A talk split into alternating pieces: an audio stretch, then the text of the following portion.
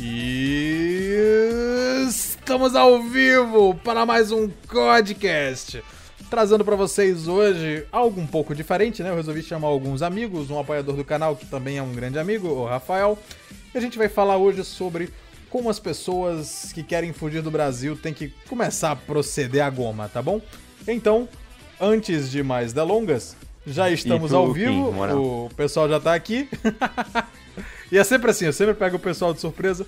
Para você que não conhece, nós estamos transmitindo ao vivo no canal secundário do YouTube. Uh, e o pessoal que está assistindo e acompanhando aqui ao vivo vai ter acesso a essa live um pouco depois. Mas lá pro final a gente vai abrir para perguntas e vai conseguir trocar uma ideia com o pessoal, saber o que que vocês que querem morar fora, que já moraram fora, pretendem, uh, as dúvidas que têm, se é caro, uh, como é que você faz, o que, é que eu vou fazer lá, se eu posso ou não posso morar fora, como é que tá o meu inglês. Isso tudo será respondido hoje com a ajuda dos meus amiguinhos. Então, inicialmente eu queria chegar aqui pro meu baiano favorito, Kim Paim, e saber, Kim, aonde você mora, cara? E aí, galera, Kim Paim aqui. Eu moro em Brisbane, capital de Queensland, na Austrália. local assim bem quente, até lembra um pouco o Nordeste no verão. Não, o cara vai pra uma Bahia, sai de uma Bahia e vai pra outra, pai! Eu queria saber tipo onde isso. o Rafael, grande. Rafael, gente boa pra caralho, o homem do Flight Simulator, onde é que você mora, Rafa? Fala galera, boa noite. Eu moro. Hoje eu tô na Flórida, tô em Miami. Aí sim, mano. Gorfinha. E aqui trazendo o, o, pessoal que sempre perguntam, né, se eu pareço com a voz dele, como é que é. Não, porque vocês são parentes, que é o Tramonte aqui. Tramonte, aonde você mora? Uh, você tá aí nos Estados Unidos faz, faz quanto tempo? Em qual estado você mora? Tem muita POC progressista aí? Como é que é o negócio? E aí, pessoal, beleza? Eu sou o Tramonte e eu moro no interior da Flórida, em uma cidadezinha minúscula cheia de rednecks. Aí sim, né, que são os caipiras daqui. é, então, Como é que falam POC tem demais. Nossa. o que foi, Kim? De homem másculo Tramonte com a voz de homem máscula, como é que fala que parece com a Ah, pois é, Capitão Fábio. ah, muito bem. Gente, eu sou o único cara que só visitei uh, só visitei algum país fora do Brasil aí turistando por alguns dias, né? Porque eu sou pobre. Uh, então eu queria saber de vocês a experiência. Como é que é você montar o seu mindset para falar, beleza, eu vou embora dessa jossa. Lógico, lembrando, o governo brasileiro está consertando as coisas, é algo interessante, é algo bom, mas para quem não quer esperar 15, 20 anos, porque, cara, é, é muito tempo de canhotagem, vai demorar para se ajeitar sim. Para quem não quer esperar esse tempo, para quem sonha morar fora, em interagir com outras culturas, ir para um país onde não tenha carnaval, fugir do funk e tudo mais, como, como que começa esse processo? Como, como vocês perceberam, pô, eu não quero ficar aqui, eu quero ir embora? Hum, Quem vai começar? Todo mundo é calado? Hum. Vai lá, Pode vai começar. Falar por mim, que eu, eu, já tenho na cabeça, até já falei isso em outros podcasts, acho que até tá sendo com o Linda aqui essa semana. O meu, basicamente, eu tava no Brasil, na época eu só ia sair para voltar, é, fazer um intercâmbio e voltar, porque eu tava em engenharia é, elétrica. O mercado não é assim tão grande, pelo menos na Bahia, e a única opção que eu tinha, assim, para falar, não, vou ter um emprego bom na área privada, é se eu fosse para de trainee. E aí começou com essa ideia de ir o inglês e voltar. Só que depois de um tempo eu vim começar a entender um pouquinho de política. E aí, como eu, eu ia me formar só em 2015, em 2014 já estava entendendo tudo, já tinha um certo conhecimento sobre Olavo. E aí eu falei, rapaz, é melhor ir para não voltar, viu? E aí, quando o Dilma ganhou, para mim foi confirmação, assim, velho, o intercâmbio, na verdade, vai ser imigração em massa para outro país. E aí foi o que me motivou a sair para não voltar. Isso aí, Tramonte. Tramonte. Ah, bem, já fazia um bom tempo em que eu estava pensando em sair do Brasil, porque infelizmente a situação estava piorando de uma maneira absurda. Eu vi o que estava acontecendo na Venezuela e eu pensei, poxa, será que eu realmente vou querer aí uh, pagar para ver e esperar faltar até batata frita no McDonald's ou uh, papel aí higiênico no supermercado para daí eu decidir me mudar. Aí acabei vindo para os Estados Unidos porque surgiu um, um, lance pessoal E, bem, tô aqui até hoje e foi uma decisão muito boa, cara. Foi uma decisão muito boa. A princípio, eu não queria vir para os Estados Unidos, porque eu pensei, ah, Estados Unidos é tipo o Brasil, só que melhor, né, em alguns aspectos, mas com o tempo vim a valorizar e muito a liberdade que a gente tem por aqui. Rafa? Cara, falta eu. Bom, minha história é diferente, eu vim volta Alô, Rafael? Vendo? Nosso, nosso link com Miami está com problemas, cara. Alô, Agora sim, fala. tá me ouvindo? Então, eu vim pra cá em 2007 pra fazer o curso de piloto e tal, mas fui ficando, fazendo faculdade e tudo, voltei pro Brasil em 2012, porque eu queria voltar pro Brasil, não tinha me acostumado muito bem aonde eu tava e tal, falei, ah, quero voltar pro Brasil, quero fazer a coisa acontecer lá. Comecei a trabalhar no Brasil depois de quase dois anos procurando emprego, só que aí a gente vai fazendo as contas com o tempo, vai fazendo um cálculo aqui e ali com o que ganha, com o poder de compra, tudo. Eu fiquei pensando, pô, se a coisa for nesse ritmo que tá, sem perspectiva de melhora, eu nunca vou ter nada na vida, não vou ter patrimônio, uma segurança. Eu decidi voltar pra cá ano retrasado. E tô voando aqui agora, não me arrependo. A coisa tá muito interessante, o mercado americano tá muito bom, não só para piloto, para muitas outras áreas. Então, resumindo é isso. É de cansar de ver que não não teria um progresso na vida, né? O tempo tá passando, o cabelo branco tá aparecendo e a conta não tá engordando, entendeu? Eu Ah, sei tô como fora, é. tô indo embora, tô indo embora. Cara, Resumindo é isso. então assim, resumindo, todo mundo tava com medo do comunismo, é isso? Não, a, a água vai, vai, vai bater na bunda, Exato. Dilmãe tá, tá aí fazendo merda, vou ter que ir embora daqui, né? Sim, bem Tipo naquela época, isso. 2014, 15, 16 ali, que a inflação tava estourando, desemprego estourando, tudo assim, à beira do, do abismo. E assim, Mal tá. é, né? era- não tá era com- numa- não nada. era numa época em que a gente não tinha muito progressismo aqui, era mais o canhotismo raiz mesmo, né? Negócio de politicamente Exato. correto, de.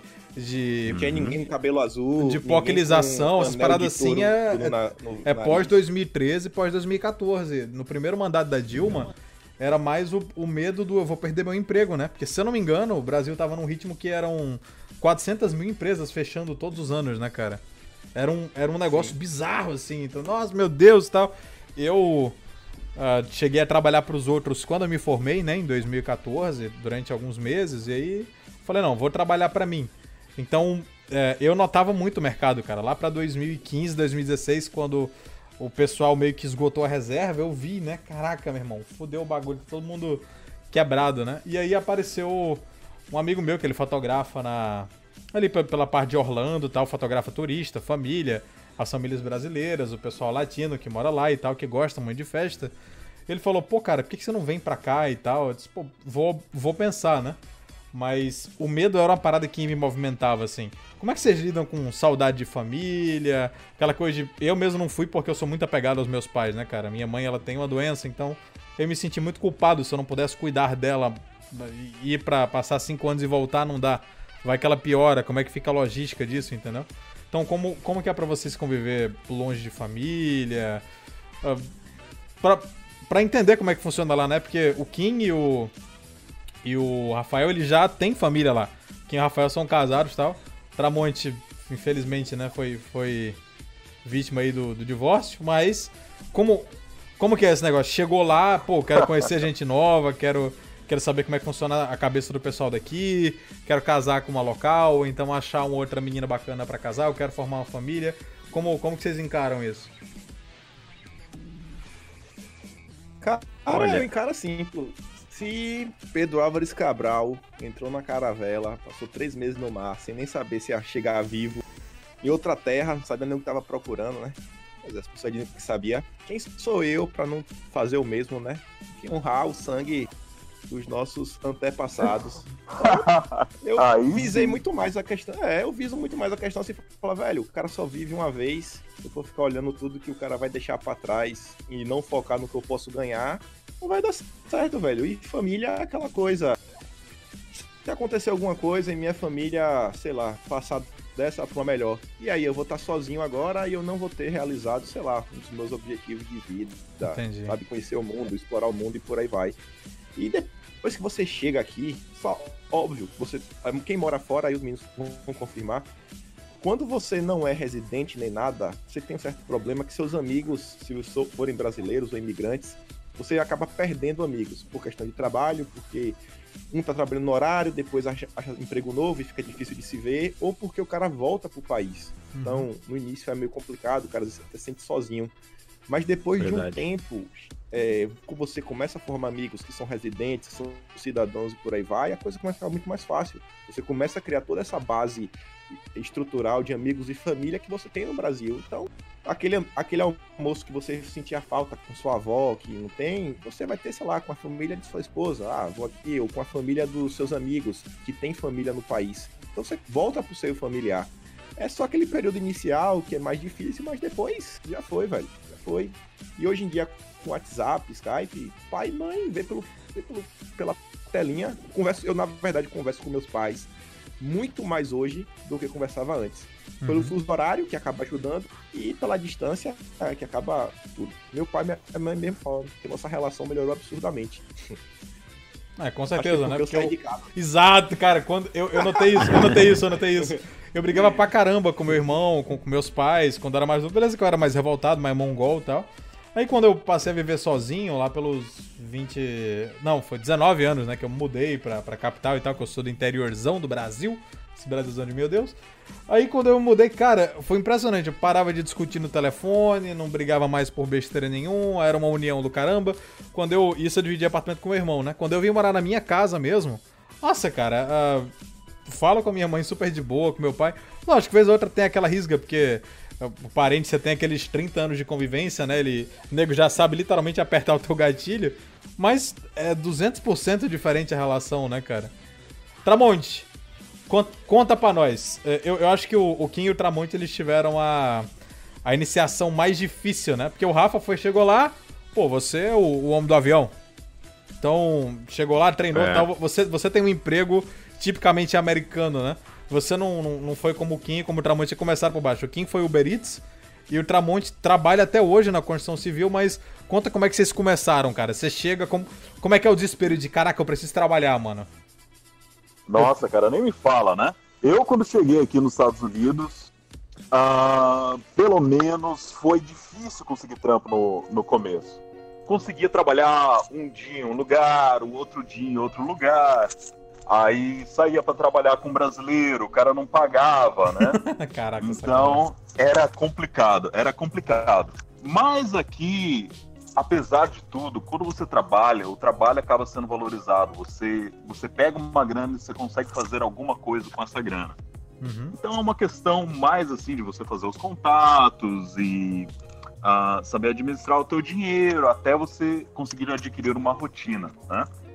E bem, o Tramonte não era muito inteligente, toda vez que ele tinha uma grana, ele saía com algumas gringas, né? Ah, meu e Deus! Eventu... o cara, o cara, sai, eventualmente... o cara sai do Brasil, que é, que é o lugar assim, de aqui você já não arruma dinheiro, né? Aí o que, que você vai fazer? Você tá ganhando dinheiro, vai fazer o quê? Eu vou pra mulherada, eu vou pra night. Cadê a transcendência, seu Tramonte? Olha, não existia. Não existia. Simplesmente assim. Na, na, na, Mas, eventualmente. Pra, pra, pra, quem não sabe, pra quem me acompanha no Twitter, né, cara? O Tramonte, ele tá na oitava temporada de Jojo's Bizarre Adventure. Era gigante esse filho da mãe. Tinha um, um shape assim de. É, beleza que é um. Que é, um, que é baixinho, né? Tem 1,70m e tal, mas, cara, o Tramonte é gigante, mano. Gigantaço, tá ligado? É, então, o frame, o frame é pequeno, então é fácil colocar massa, né? Igual o Nando Moura. O Nando Moura, se ele se dedicar à musculação, ele vai virar um monstro. Porque ele é um anão, né? Então, mas enfim. Uh, voltando, voltando ao lance da América. Uh, eventualmente conheci a pessoa que viria a ser a minha esposa. E, cara, depois que eu consegui um emprego mais ou menos fixo, tá? É, tudo, como eu vou dizer, ficou mais fácil porque eu consegui aquele meu emprego na área de construção acabou, acabou virando uma carreira, mas não, no meu caso é uma questão de escolhas, né? Uh, eu poderia escolher ter, ter, um emprego mais tranquilo, tudo mais, mas é, eu acabo viajando pelos Estados Unidos inteiro, trabalhando várias horas para tentar justamente aí construir alguma coisa, né? Construir o patrimônio que eu já tinha no Brasil, algo semelhante aqui. Entendi. Então, assim, é, é meio, meio que o sentimento daquele. O, o, o, Kim vai, vai me entender direitinho, né? Daquele retirante lá que mora no interior da Bahia, da Paraíba e quer ir pra São Paulo através. Não, eu quero, quero tentar uma vida melhor, quero, através da oportunidade da cidade grande, me, me dar bem e tal. A, o pessoal enxerga isso com outros países, né, cara? Por, por que vocês é. acham? Tipo, é só a economia, é a cultura, é o fato de que literalmente quase todos os países que vocês o Kim já na Austrália, você nos Estados Unidos e tal. Eu já visitei o Uruguai, já visitei a Argentina e tal. Querendo ou não, até a Argentina é mais organizadinha que a gente. Isso é uma coisa que me parte o coração, entendeu? Como, como que funciona para vocês? Vocês olham para isso como, tipo, não, me, me atraiu por tal coisa, não, não foi só pela economia, não foi só pelo emprego. Hum, Cara, é muita eu? coisa, bicho. Fala aí, Tramante. Começa não, é não? Eu sempre tô começando. Não, é não? Ah, eu vim pra cá, eu vim pra cá na base da aventura mesmo, cara. Eu já tava cansado do Brasil, parecia que o Brasil tava indo boeira abaixo. E eu falei, bom, eu tenho que sair daqui. Acabou surgindo a oportunidade para eu vir para os Estados Unidos, que na época eu namorava uma gringa. E vim para cá e gostei do local e acabei ficando. Então, normalmente o pessoal vem por melhores oportunidades econômicas e tudo mais, né? Eu vim na base da aventura mesmo. Mas para mim foi muito bom. E para você, Kim, como é que foi? Eu acho. Fale, Rafa. Rafa já foi. É, o Rafa, o Rafa tá quietinho, acho... o Rafa tá quietinho. Tá quietinho. Eu acho que é uma questão também de, de, de, comparação, né? De colocar as coisas na balança. Então, se a pessoa tá no. Eu acho primeiro o seguinte: qualquer pessoa, ou qualquer brasileiro, pudesse, se pudesse ficar no Brasil e prosperar, ninguém ia embora do país. Ninguém quer ir embora do seu país. Uhum. Acho, claro, existem, não tô generalizando, existem exceções. Não, mas cara, mas é verdade porque assim, ir embora do seu aqui, país, ficar longe dos seus amigos, sua família, aqui, suas origens. Né? Aqui, querendo ou não, é, lembrando, não sou que nem vocês, não fui morar, mas você vai passar cinco dias, sete dias longe do país, tu fica com saudade. Tu fica, caraca, não é, não é, não é o meu lugar aqui, tu olha o costume das pessoas, você pensa, poxa, poderia ser. Sabe? O meu país podia ser organizadinho assim, mas ter Exato. o clima que eu tenho, os meus amigos, a minha família, o, o clima de, de Brasil. Uh... Exatamente, então. Uhum. Mas aí coloca na balança e fala assim, sabe, bicho, se eu, e se eu ficar aqui? Tudo bem, eu, eu, eu estar perto da minha família, vou estar perto das minhas raízes, mas e o futuro? E se o cara quer, quer casar, quer construir uma família, quer uhum. construir um patrimônio e não vai conseguir? Então, é, vamos dizer assim, menos pior ele tentar a chance em outro lugar, num país que tá em, que é desenvolvido ou tem oportunidade para ele, do que ficar no Brasil e, e, nada acontece, né? Então, acho que muitas vezes é mesmo por, por né, pela falta de opção, né? Ou pela, ou, ou pela insatisfação com as oportunidades que o próprio país oferece, que o nosso país oferece, né? Que não, que não são boas, né? Estão começando a melhorar, mas aí eu, no meu caso, eu falei, eu cansei, eu já dei muito tempo pro país deixa quieto, eu vou. Eu vou voltar, vou continuar a aventura lá e, e vamos ver o que acontece. Deixa, e não me arrependi. Deixa eu fazer feliz. assim, Rafael, a gente é amigo há um tempo. Eu tenho intimidade para te fazer essa pergunta de filha da puta. Por que, que você quis ser piloto de, de avião logo nos Estados Unidos, cara? eu sei que é uma pergunta Porque... escrota, mas, mas você, não, você não ficou com medo de caralho, mano? Não, não vai dar ruim, não? De ser piloto aqui? Sim. Ou ser piloto? Não, ser piloto aí. Ah, assim, o mercado americano até 2012 era muito ruim para piloto. Tinha piloto aqui ganhando salário de fome, assim, que o cara podia aplicar para cupom do governo. Era uma coisa lamentável.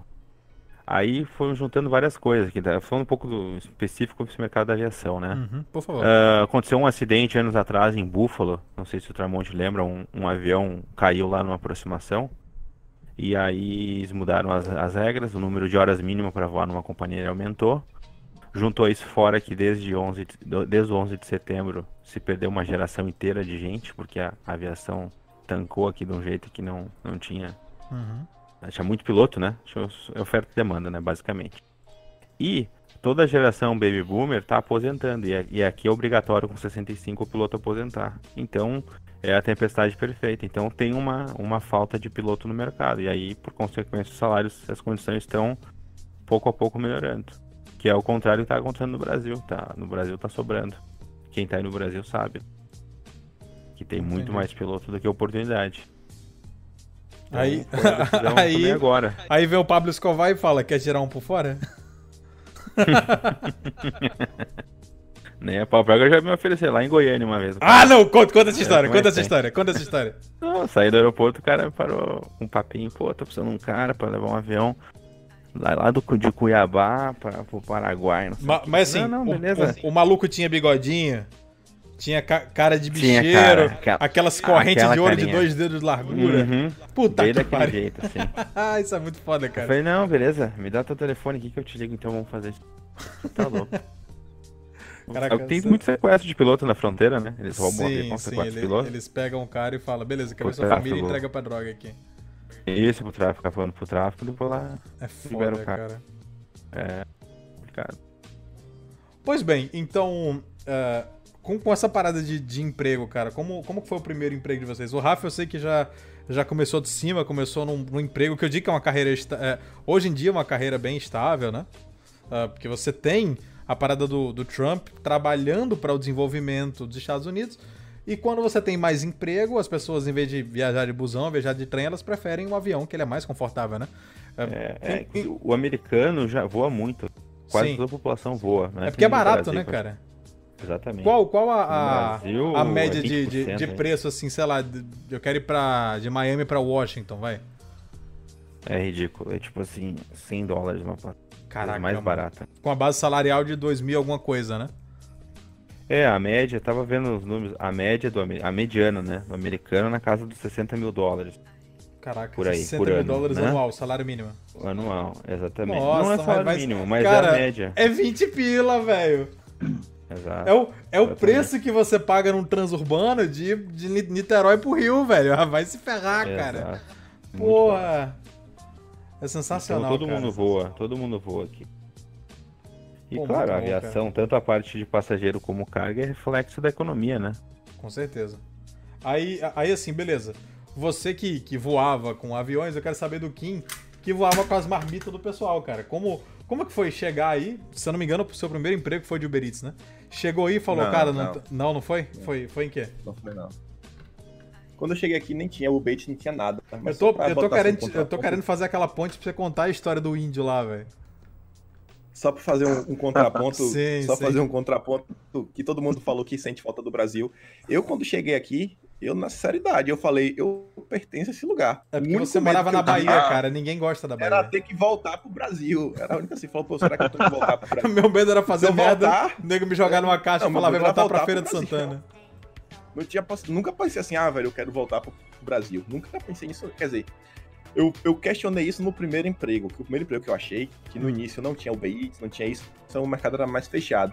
O cara me achou um bico para trabalhar no Réveillon. Primeiro eu tinha chegado, nem trabalhava, trabalhei tão feliz. Todo mundo curtindo o Réveillon e eu trabalhando. Tipo, no, dando apoio à festa. Eu apoiava o bar, apoiava, sei lá, o que tivesse fazer de limpeza, apoiava em desarmar e montar o palco tipo assim, Severino, que precisava, lá e faço. Aí eu lembro que eu fiz esse trabalho um dia, depois esse trabalho no segundo dia. Quando eu fui pro trabalho no terceiro dia, eu falei, rapaz, se eu tiver que trabalhar disso daqui, velho, eu vou embora, vou pra outro lugar, mas não vou ficar nesse país mais não. O Brasil eu nem ia voltar, mas eu vou pra outro lugar. Aí eu sei que eu achei um emprego depois, emprego mesmo. Que aí o meu primeiro emprego aqui, eu tenho até hoje, é emprego de faxina. Tem um shoppingzinho, eu tenho uma chave, eu vou lá, abro, limpo que tem que limpar, vou embora. Não tenho chefe, não tenho código de trabalho, não tenho nada. E já foi. Tenho até hoje trabalho, é só. Hoje em dia eu trabalho final de semana, sábado e domingo. Pra, pra quem lembra daquele filme da sessão da tarde, o Kim é aquele cara que fica trancado na loja de departamentos a noite inteira. É tipo isso. Aí vou, pauso. Vou Inclusive, academia, você, você já gravou treino. live com a gente. É, é. Tá, nesse esquema aí, pô. O Kim lá, não, já terminei de limpar aqui, tô de boa. Tô esperando quatro horas aqui pra abrir, tô gravando um podcast com vocês. Não, tô falando Irado, cara. embora. É, aí depois disso daí, que começou a aparecer os deliveries por aqui. Nossa, o delivery é bom demais, bom demais. Porque, além de ser um trabalho fácil, porque é só dirigir de um lado pro outro de moto, você pode ouvir música à vontade, não tem ninguém para encher o seu saco, e você uhum. acaba conhecendo a cidade. Então, pô, você chegou na cidade nova, você meio que não conhece, velho, motoboy e taxista só fala o nome da rua que o cara vai. Então, é, eu, hoje em dia, eu conheço a cidade pelo nome das ruas. Pelo menos assim, um centrão, numa área, assim, sei lá, de 5 a 10 quilômetros. As principais ruas eu conheço tudo pelo nome. Então, conheço mais do que o próprio cara que mora por aqui. Você faz entrega atrás de entrega, você vai lembrando. E aí, depois mais trabalhos vão aparecendo. entrei para o da mecânica, que aí já é um emprego mais, um pouco mais técnico, já exige algum conhecimento.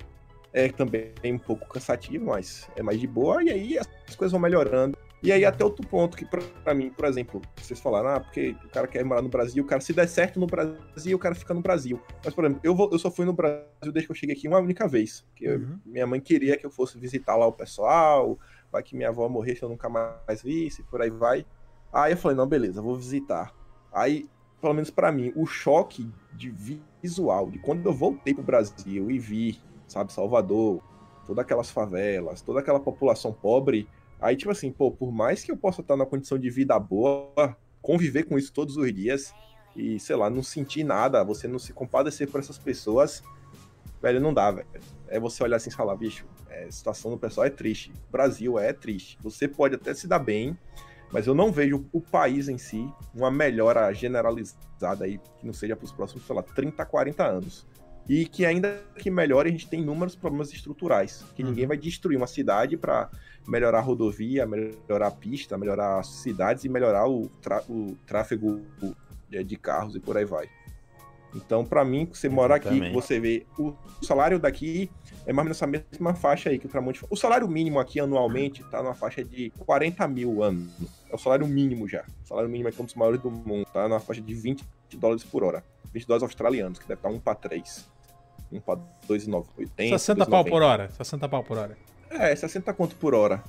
Então, bicho, Eu você mora aqui. Burra, mas... Os produtos aqui são basicamente os preços que são dos Estados Unidos, que são mais baratos que no Brasil, ou seja, você ganha mais e paga menos. Você vai pagar mais em serviço, sei lá, você precisa de um mecânico, um dentista, um médico, um advogado.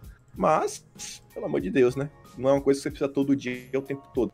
Qualquer pessoa aqui que trabalha 40 horas por semana, em qualquer emprego, tem uma vida que no Brasil você tem que estar pelo menos na classe média alta.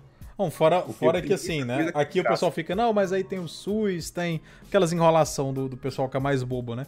Cara, se você tem a mesma vida que você tem aqui no Brasil, economizando, e você tem ela no outro país, você vai guardar aí uns mil, mil e quinhentos dólares por mês a mais, faz uma poupança, faz um investimento, coloca num fundo de rentabilidade, se você ficar doente, você vai ter dinheiro de sobra para pagar isso aí, e ainda compra um carro esportivo, cara. Querendo Sim. ou não, a situação do. É, é, é, uma parte que eu gostaria de chegar, e acho que eu vou aproveitar essa oportunidade para ir agora. É, como que o pessoal de fora vê essa questão de funcionarismo público, de serviços estatais e que o governo tem que dar tudo para a população e temos que suprir essas pessoas em tudo? Como, como que vocês enxergam isso? Como que vocês, em contato com os americanos e australianos, uh, conseguem perceber essa diferença do, do, do serviço estatal brasileiro para desses países, cara? Rapaz, o australiano, assim, é, que trabalha, pelo menos assim, os, os, traders, pedreiro, construtor, mecânico, em geral, um pessoal mais à direita, um pessoal que pensa, bicho, te vira, é, segue teu caminho. Eu trabalho, que a maioria dos traders é autônomo, então ele vê a questão de você fazer o seu caminho. Já quando você pega esse pessoal mais riquinho, médico, é, é, cientista social, o cara especializado em gênero, aqui também tem um bacharelado de gênero, tá falando dos Estados Unidos. Esse pessoal é pensa, temos, temos que ajudar a população, temos que aumentar isso, aquilo, outro.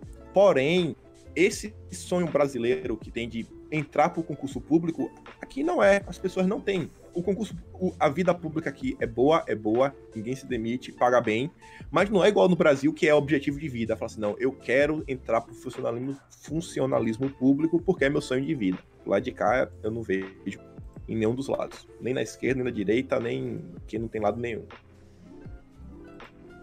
Rafael e Tramonte, aí no, no, nos Estados Unidos, como é que é? Porque o, quando a gente for falar sobre lacração, né, cara? A, a lacração aí é infinitamente maior do que daqui. A, a gente já se irrita com o pessoal de cabelo azul das federais daqui. Vocês têm que ver o universitário americano que paga pra frequentar essas universidades, cara. O nível Nossa. desse pessoal. Então, se se a, se a lacração é maior, por que, que eles não, não, não tem essa parada de ah, serviços públicos gratuitos e de qualidade? Como, como que vocês veem isso nos Estados Unidos? Porque eu, eu Vou lembro, deixar o eu lembro Rafael na- falar primeiro. eu lembro quando o Trump ganhou, desculpa interromper, eu lembro quando o Trump ganhou que tinha uma menina falando: Ah, eu não acredito que eu vou deixar de ir pra faculdade de graça por conta do Trump, esse fascista. Ah, Vou deixar o Rafael falar primeiro e depois eu falo. Beleza. Eu acho que é muito parecido com o que o Kim falou. Depende muito da, da, da- do meio da pessoa e também do estado. Então, mais pro interior, pro meio dos Estados Unidos as pessoas conservadoras, fora conservador, mas a costa oeste, Nova York, Alô, Miami? mais Miami? democrata. Você tá, você tá Oi, voando tá quando ouvindo? fala com a gente, Rafael? Pô, cara, tô voando.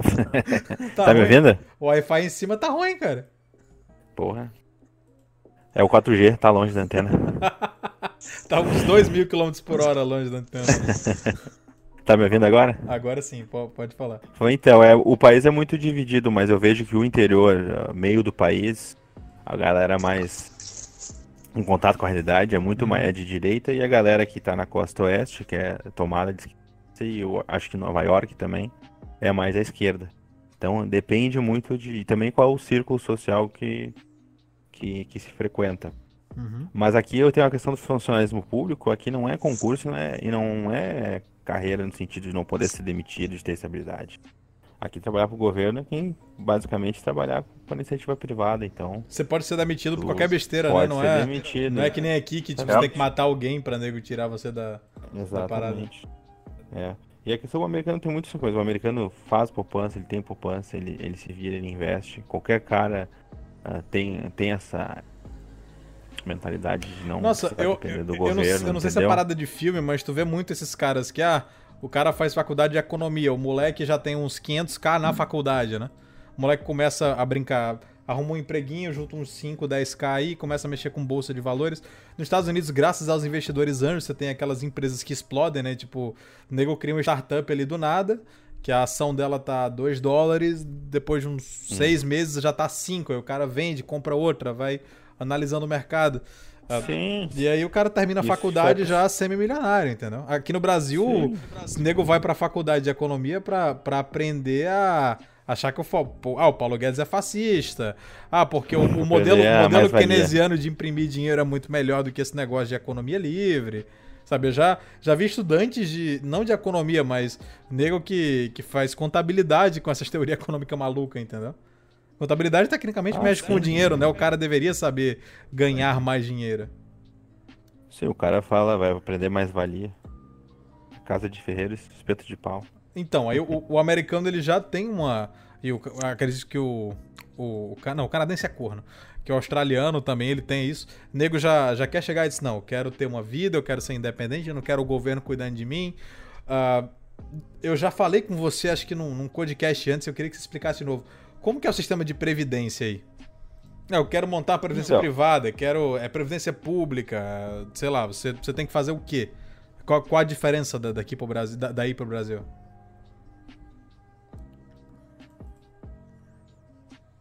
Alô, Rafael? Alô? Rafael caiu. Morreu. Morreu. Aqui mesmo, Toma. aqui não tem é, sistema de aposentadoria como é no Brasil, né? Aqui, na verdade, a aposentadoria, o máximo, se não me engano, que a pessoa pode receber, fica em torno de meio salário mínimo. Só Caraca. que para você receber o máximo, é de acordo com sua idade, se você é solteiro, se você é casado, você vai Uhum. receber menos, porque vai ter alguém para ajudar. Se você tem doença, tipo assim, quanto mais bosta você for, mais problemas você tiver, aí mais você recebe, mas o máximo ainda é Sim. meio salário mínimo. O restante, aí é É privado, é, né? Previdência privada. Eu, eu, acho, eu acho interessante isso, porque, tipo, eu lembro de uma vez que eu vi uma live com o Alan, o Alan do Terceiro Livro, no- nosso amigo, que é o. Não sei se você conhece, da TV Manchete, o Gengiban. o Alan, ele tava falando que se o cara começa com 18, 19 anos, com uma previdênciazinha, colocando 120 pau por mês, até os 50 e poucos anos, todo mês, mensalmente, colocando ali, digamos que ele tenha sido empregado esse tempo todo, né? o cara vai ter no final dessa brincadeira, com os juros compostos que a gente tinha com a Selic da Dilma, né? Não é, não é a Selic pós-Temer, não é a Selic Bolsonaro. Era a Selic Dilma que em alguns momentos chegava a ter 1,2% ao mês. É, o cara ia terminar a brincadeira com 3 milhões ali no, no banco, 2 milhões e meio, 3 milhões, e que com um rendimento básico de, de Selic ali, de, sabe, sem, sem ser esse negócio de 12% ao ano, num, num rendimento normal, o cara conseguia ali de brincadeira 3, 4, 5 mil de, de, de coisa, com o valor mínimo que ele pagava na Previdência. Hoje, se você paga 500 pau, o máximo que você vai ter na Previdência são 4.600 reais, se eu não me engano. Pois é. Pera aí, o Rafael é caiu, eu vou puxar ele de volta. Pronto. Voltamos, Rafael. Pode, falar como é que é a Previdência dos Estados Unidos. Ih, eu acho que o Rafael ainda não tá aqui, hein? Não, eu tô, eu tô puxando ele pra cá, cara. Problemas técnicos. O programa ao vivo é assim, galera. O programa ao vivo é assim. Não sei se eu vou editar isso, mas beleza. uh, então, você, você vê essa discrepância gigantesca do governo literalmente pegar o. É, é uma parada que eu fico puto, né? Eu já falei disso aí com o Evandro, quando a gente falou sobre funcionalismo público. É, nego pega o seu dinheiro para pagar a aposentadoria de um, de um juiz que ganha 60 pau por mês. Entendeu? Pois é. Então, yeah. é, é, ridículo. Você, você tá pagando 500 reais ali pra, na espera de que os outros tenham filhos e que outro trouxa caia nessa pirâmide e o cara seja obrigado a pagar a sua aposentadoria. Por isso que, sinceramente, se você pode, morando no Brasil ou fora do Brasil, faça uma previdência privada. Junte um negocinho, vai estudando os investimentos aí e tal. Não, eu, eu sei que depois do incidente do Nanico, muita gente ficou com raiva desse negócio de, de capitalizar, de ganhar dinheiro, de investimento, porque foi um trauma para muitas pessoas. Mas, cara, estuda isso que é importante para você, indiferente a ter um, um anão gasguito enchendo seu saco 24 por 7. Então. Com certeza. Cara, eu acho que o Rafael caiu mesmo. Alô, Rafael, o que conta aí, cara? A grande questão é o paradigma, né? Uma coisa é a previdência assim, privada, como nos outros países, você paga a sua própria aposentadoria. E no Brasil, você paga para alguém. E quem vem depois que vai pagar para você. Então é a é, velha. É, é, o, é, um, é um telex free, né, cara? E essa palavra. É telex, telex free. free é uma parada que você falar para algumas pessoas dá um gatilho violento, né? Porque o brasileiro, ele, ele se fudeu tanto com. O, o governo chegou.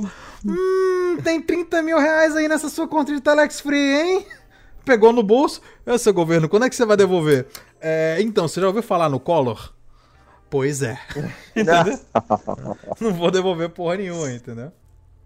O, o, o, se, o, se, o, se o Kim fosse funcionário do governo, ele chegava e falava assim: é o seguinte, Aspira, é 50-50. pra quem não sabe, eu estou emplacando a narrativa de que o Kim Paim é o Capitão Fábio da Bahia. Porque é um cara. Todo, cara, todo mundo ama o Capitão Fábio. Ele é, o, ele é o, provavelmente o personagem mais carismático do Tropa de Elite. Então, sim. Satisfação, Aspira. Satisfação, satisfação, Bahia. Mas então, Rafa. Eu vou ter que começar, não, começar o vídeo agora falando assim. E aí, e aí as piras? Kim Paim aqui. Pô, mas, cara, eu, cara, eu ia urrar com isso.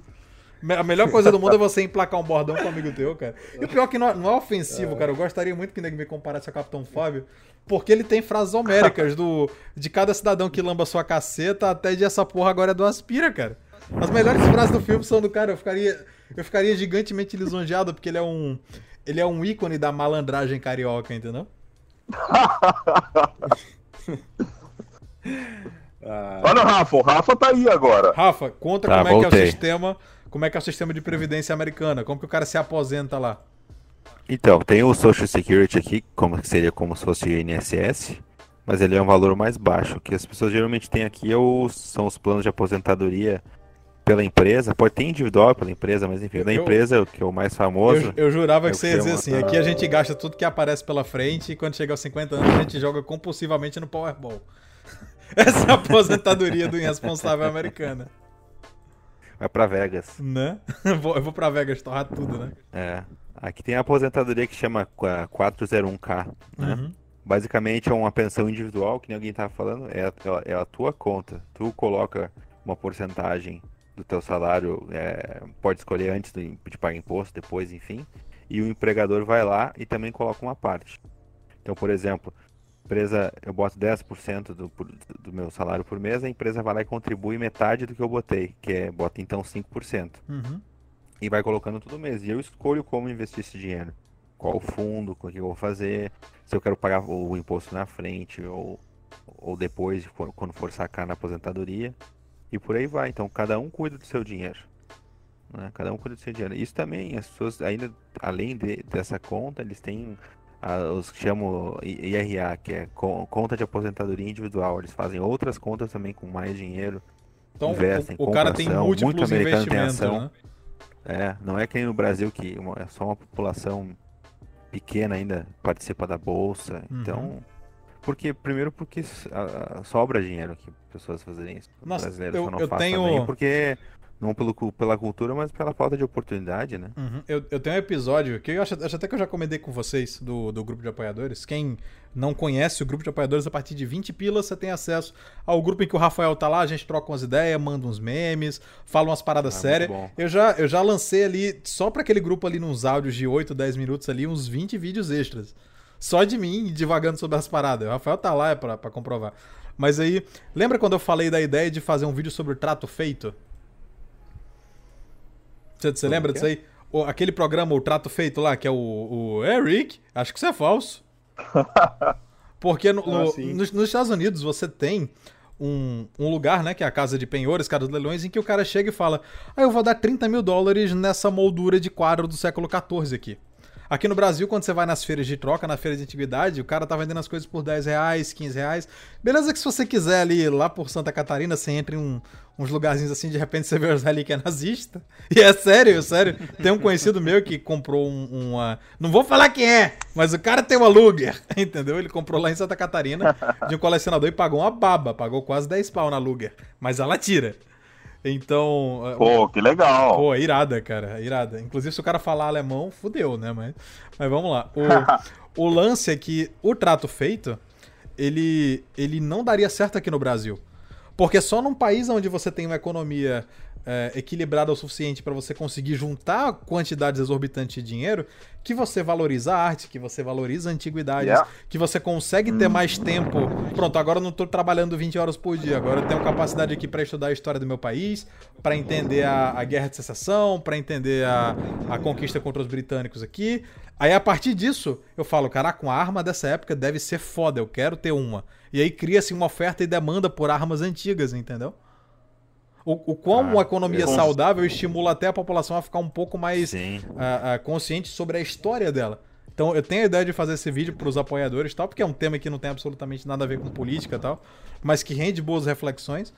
E quando a gente para para ver aqui no Brasil isso é impossível por quê? Porque a nossa economia ainda não favorece que o brasileiro tenha um hobby de colecionar antiguidade. Às vezes o cara herda um negócio assim, né, e tal, mas Hoje no Brasil o foco é sobreviver. Você tem que sobreviver e não ficar devendo no banco. Lá nos Estados Unidos é tão fácil você sobreviver e ganhar um extra que você tem cara pagando. Cara, de vez ou outra você aparece uns caras que dão 30, 50 mil dólares num, numas peças de arte, nas antiguidades, moedas antigas e tal. É, isso aí ainda tem um pouco do, do tema, Code. Uhum. Uh, nem, nem é a questão de, de, colecionar coisas, mas também é na questão do, da caridade, né? De ajudar o próximo. Sim, também. A gente também não tem essa cultura. Então, para destruir aquela narrativa de que acho que tem, tem que existir um governo que tem que tirar o dinheiro da gente com imposto para dar para os outros que estão necessitados, porque ah. a gente é egoísta. Eu sou, é eu sou totalmente a favor da ideia de e agora eu vou receber pedrada para todo lado, até porque eu tenho médicos na família, mas por mim extinguir o SUS, lógico, vai ser necessário uma educação moral na população, entender que, que é necessário ter caridade, mas extingue o SUS e coloca a Santa Casa no país inteiro. E quem não puder pagar para um hospital particular, um plano de saúde, que é primeiro, o SUS, não sei se vocês sabem, o SUS fica em torno de, de 80 a 120 reais por pessoa. Na época da Dilma era 80, não sei como é que tá agora no governo Bonoro, se aumentou, se desceu. Mas cada cidadão brasileiro tem que pagar em impostos, se você não paga, outra pessoa vai ter que pagar por você. Ou seja, 200 milhões de pessoas pagando 80 reais por mês para sustentar os médicos, enfermeiras e tal. Se você tivesse um país com pouco imposto, com uma estrutura, com estrutura uh, de economia equilibrada, com certeza você ia ter planos de saúde que sairiam mais barato que isso e boa parte da população ia preferir pagar um plano de saúde do que ficar esperando na fila do SUS. Logo, só quem ia utilizar o SUS é quem realmente precisa. E aí que entra a caridade. Aí você ia ter Santa Casas em todas as cidades. para atender essa população mais pobre que não tem nem condição de dar 50 reais num plano de saúde.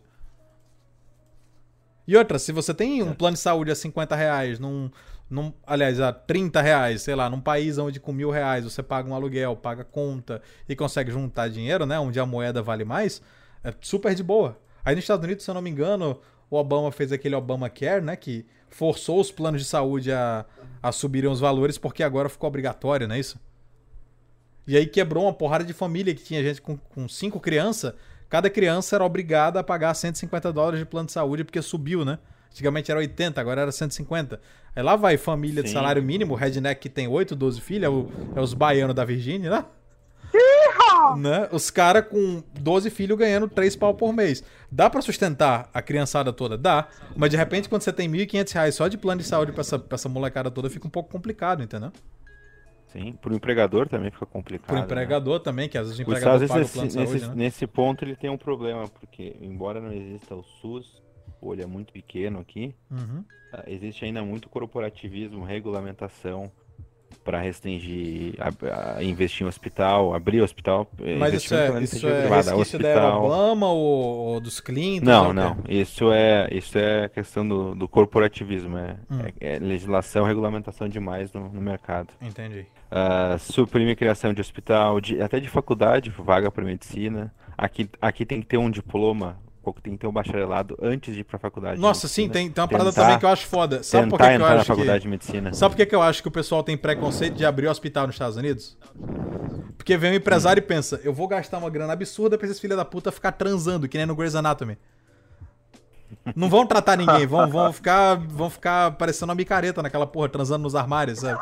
Aí o cara fala, não, não vou, não vou pagar o hospital, não. Vou, eu vou abrir essa, sei lá, essa belíssima, essa belíssima empresa de rapaduras caramelizadas aqui nos Estados Unidos. Os caras não querem investir em hospital porque não, não quer fazer motel pra estante de medicina, entendeu? Grey's Anatomy acabou com a vida de. Cara, tem uma conhecida minha que ela é médica que ela, ela chegou nessa parada. Não, Grey's Anatomy, eu vou transar pra caralho quando chegar na residência. Porque achava que era. É, o- é é o American Pie dos estudantes de medicina, essa porra, velho. Aquela série é impossível. Os caras trabalham 27 horas por dia e depois estão transando mais 6. Né? É é foda. Ah, então, eu acho que, que eles não, não captam no Grey's Anatomy, mas muitos monitores cardíacos fazem aquele barulhinho contínuo, né? Naquela. porra. Pessoal lá no armário mandando ver e! Perdemos outro paciente. Ah, dane-se, eu gozei seis vezes, Howard. Droga! Desgraça! Em, em médicos, essas coisas, aqui tá faltando muito enfermeiro, terapeuta Nossa, ocupacional e fisioterapista. Aqui o cara vem e, e- e dá pra vir que Peraí, é, é, fi- fi- ter fisiotera- de- Deixa eu anotar aqui, fisioterapista. fisiote- fisioterapeuta. Não, não, não, não, ma- ma- mas é, um- é, um, é um acrônimo perfeito pra usar em vídeo. Os fisioterapistas. Ó, Rafa, usa a mesma desculpa que eu. Ah, não, eu tô esquecendo o português. Não, cara, Tô- eu, tô eu, eu, não, eu, eu não tô xingando, eu tô agradecendo, porque eu amo essas variações de palavras, porque me, eu consigo fazer uma parada didática nos vídeos, entendeu? É, é Pô, muito bom é em fisioterapistas. Não sei, É fisioterapeuta. Fisioterapeuta. Agora fiquei envergonhado, agora eu nunca mais participo. Ah, que besteira, cara. Sai de casa já, para de besteira. É, então tá faltando isso aí, piloto e motorista de caminhão. Nossa, motorista de caminhão. É. Tem um, tem um canal, tem um, tem um canal de um brasileiro que ele fala que as duas empresas estavam brigando por ele e uma empresa chegou e falou: te dou 2 mil dólares pra você começar a trabalhar pra mim hoje. Tipo assim, eu não estou te pagando um salário. É um bônus Sim, fora as bônus. horas de trabalho só pra você sair dessa empresa e vir pra minha. Aonde que no Brasil você tem cara pagando dois pau no ato do cara? O cara pensa, não, esse maluco vai fugir, vai levar meu dinheiro e foda-se. Então, olha, Ah, ó- sim. olha, olha como o mercado tá gostoso lá. E é justamente isso que eu, que eu queria puxar aqui o assunto. Primeiro, né, o, o assunto que todo mundo gosta, mulher, mas eu vou deixar pra falar de mulher depois. Como é que é a questão de você conhecer outras pessoas lá fora, formar família e tudo mais. Mas a questão da economia. Como que vocês aí na Austrália, eu não sei se a Austrália tá com um governo progressista ou, ou um pessoal mais pra centro, ou ma- mais liberal, mas nos Estados Unidos você tem a galera do, do Trumpinho, que tá lá fazendo um bom trabalho. Como que o americano tá enxergando, principalmente o, o imigrante, né, o brasileiro, o latino que tá lá legalmente, vamos estabelecer aqui, né? Vai falar de legalidade, o cara já vai estar contra o Trump por conta das medidas de proteção da própria população no país. Mas a galera que tá legal aí, é, eles estão conseguindo arrumar emprego, subir o salário, o pessoal está conseguindo montar negócios. O que, que eles estão falando da economia? Rapaz, por aqui mesmo, é, é, na Austrália, né? Só não tem emprego quem não quer. E se você quiser fazer Uber, tudo da hora. Sim. E para quem tem, quem tá regulamentado tudo certinho, quem pode trabalhar tempo integral, não falta emprego. Uhum. Não falta emprego para dirigir alguma van, limpar alguma coisa, ou sei lá, emprego técnico, assistente administrativo. O que não falta é vaga de emprego. Lá de cá, emprego não é um problema. Entendi. Tramonte, Rafa. Mesma coisa. Bom, eu vou falar Tá então. sobrando. Fala, fala. Não, ah, eu não conheço muito como é que tá o mercado pros brasileiros aqui, porque eu já não tenho mais muito contato com o pessoal daqui. Ai, nojinho. Mas. Ah, não, tem que jogar na cara, né? Tem que jogar na cara. Apaga brasileiro que me dá chique. gatilho. Ah, eu sou um cara chique, bem. O brasileiro me dá gatilho, né, Tramonte? É, não, cara- brasileiro me dá gatilho, realmente. Eu adoro brasileiro, cara, mas No Skype, né? o povo brasileiro, não, no Brasil. Poxa, é no Brasil. Cara, Brasil Cara, tem, Não, tem um cara. casal de amigos meus que moram em Portugal, que eles são xenófobos com brasileiro, né? Fala, não, brasileiro vem pra cá pra cagar no pau e fazer merda. Deixa os caras aí. De- deixa só eu e meu esposo aqui, que a gente já tá agindo como português, mora aqui tem uns 10 anos, já, já não fica zoando, zoando a esfirra dos outros, entendeu? Fazendo merda. Quando chega um brasileiro na oficina, eu falo inglês, mesmo sabendo que é brasileiro, que é pro cara não querer amizade comigo. Ah, eu falei brincando isso daí, mas tem um fundo grande de verdade, porque infelizmente tem muito brasileiro que vem aqui só pra tentar passar a perna nos outros. Caraca. É complicado, É a mesma é coisa. bem Tem complicado. que se cuidar igual, igual no Brasil, infelizmente. Entendi, entendi. Falando, tentando te Uhum. vender um negócio. Mas e a, a- a parada da, da aceitação do, do. Trump mesmo? Porque aqui, aqui fica aquela coisa de, não, o americano não gosta do Trump, o cara ganha por magia, né? Mas como, como que funciona? O pessoal tá comentando. Porque eu lembro que a, a minha É tia, ela tem umas amigas do que trabalham em coach, quando eu tenho uma amiga em Da- uma, uma tia em Dallas, uma amiga que, que mora ali em Orlando e tal. E elas falam, quem trabalha em Coachcon, né, na, na Best Buy da vida, nessas Coachcon grandona, tá ganhando extra agora, porque teve uma redução de imposto do Trump, e o empresário chega e fala, ó, eu vou destinar, sei lá, tô economizando 8%, 10%, vou destinar 3, 5% aqui de bonificação salarial para quem vender mais, por hora, vou pagar melhor na hora extra, então o empregado, ele acaba sentindo também essa, essa mudança positiva. E aí, isso, isso reflete na opinião do pessoal sobre o Donald Trump? Porque eu sei que ele ganhou com, com 50% na última eleição.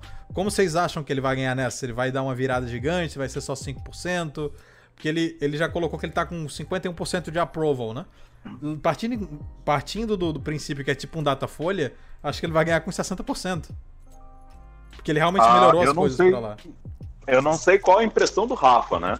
Mas a impressão que eu tenho é que não falta emprego, não falta trabalho. E que, é lógico, as colega pessoas sempre vai ter o pessoal para reclamar, né? Mas me parece que o momento está muito propício, principalmente para quem tem os papéis tudo direitinho, para os gringos, para conseguir emprego. Uhum. Parece que está muito, muito bom. Cara, existe, existe algo que eles chamam aqui de, de um caminho de sucesso. Tanto o conservador quanto o liberal falam. Se fizer três coisas no país, tu não vai ser pobre. Uhum. É, termina o segundo grau, arranja um emprego e tenha ética de trabalho, trabalha direito e não tenha filho antes do casamento. Se casa pra depois ter filho. Ouviu? Se fizer basicamente Tá Kim? claro, Ah, não, quem, quem já é casado, quem já é casado. Sim, claro que existem exceções e tudo mais, mas se tu fizer isso, trabalhar ter ética de trabalho, não tem como tu não arranjar trabalho. Sempre, pra- quem quer trabalhar e, e é competente, não é, é cara vagabundo, cara que não aparece pra trabalhar, que some, que faz bobagem. Aqui Então e é tem isso. trabalho pro cara que some. Se você for cidadão mesmo. Exatamente, então tá tão, tá tão desesperador. Os Mano, caras- Australian Life, aqueles vídeos, que- não sei se vocês já viram os vídeos assim do australiano, sei lá, se jogando no chão, falando um monte de loucura. É, um carro, com moto, churrasco. Aquilo ali é o Australian Life. É trabalhar pouco, não gastar também muito e passar o tempo com os amigos. Nossa. Falta, não, não falar porque faltou. E Mas eu, aí na Austrália o governo não dá dinheiro? não tô- e eu eu não que, e eu que pensava hoje. que o australiano standard era o crocodilo Dante, velho. Puta que pariu. Não, não. Me Na. Austrália o governo tá não dá demais. dinheiro? Aqui dá, dá Na dinheiro. Austrália? Nossa, aqui Ah, tem tanto então tá aí, ó. benefício, mas tem tanto benefício. Que eu me pergunto assim, pra que trabalhar? Aí. Pra que trabalhar? o É baiano welfare. falando isso é foda, hein? é o welfare state, tá aí, ó. Né? É o welfare state, pai. Pesadíssimo. É pesadíssimo, pesadíssimo. É tanto dinheiro que a senhora ganha, velho. A galera ganha dinheiro pra estudar. É, é o bolsa, bolsa estudante. O cara tá na universidade tá ganhando ajuda do governo. Aí o cara, Caraca, sei lá, mano. tem 18 anos e o, sei lá, o pai, a família é pobre, ele ganha um auxílio até os 18 anos. Mas depois dos 18 anos. É, o governo ajuda a pagar uma parte do salário do cara se o cara for aprendiz. Que aí facilita para as empresas e ajuda o cara a achar um emprego. É um- tanta coisa que vai entendo que o cara vai ganhando um benefício, benefício. Se é mãe solteira, ganha dinheiro por ser mãe Não, solteira. mas isso aí nos Estados Unidos, no nos. Estados Unidos você tem também que tem mulher que coleciona filho com dois, três caras, porque aí pra cada um, para cada pai diferente o governo vai dar uma pensão. Ela tem a É, pensão de é. dois desses três pais aí que assumiram o, o- o caco de vidro. E tá lá ela, sei lá, somando seis, seis pau por mês. Sabe? A- a- Aí, é.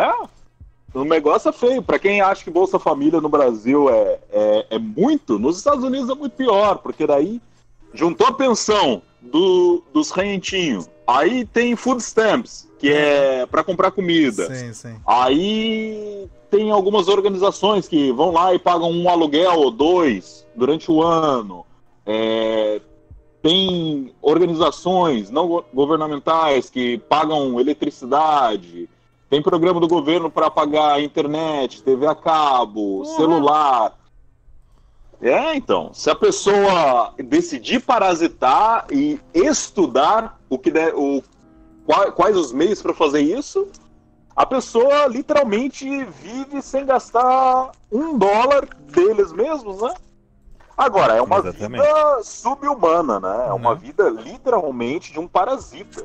Não, Mas e, é e- e outra, você, num país onde você tem oportunidade, que qualquer lugarzinho você pega 15, 18 dólares a hora, eu acho que a, a pessoa se sente até mal, cara, porque ter um estilo de. Cara, minha tia foi lá com meu tio e ela trabalhava no McDonald's, ele numa pizzaria, outra hora ele limpava a janela de prédio, era faxineiro. Cara, eles moravam num bairro foda em Dallas. Ao ponto que os meus dois primos, infelizmente, um faleceu num acidente lá, por isso até que o meu tio não aguentou e voltou pro Brasil. Mas é, eles moravam num bairro bom, os dois ganhando salário mínimo.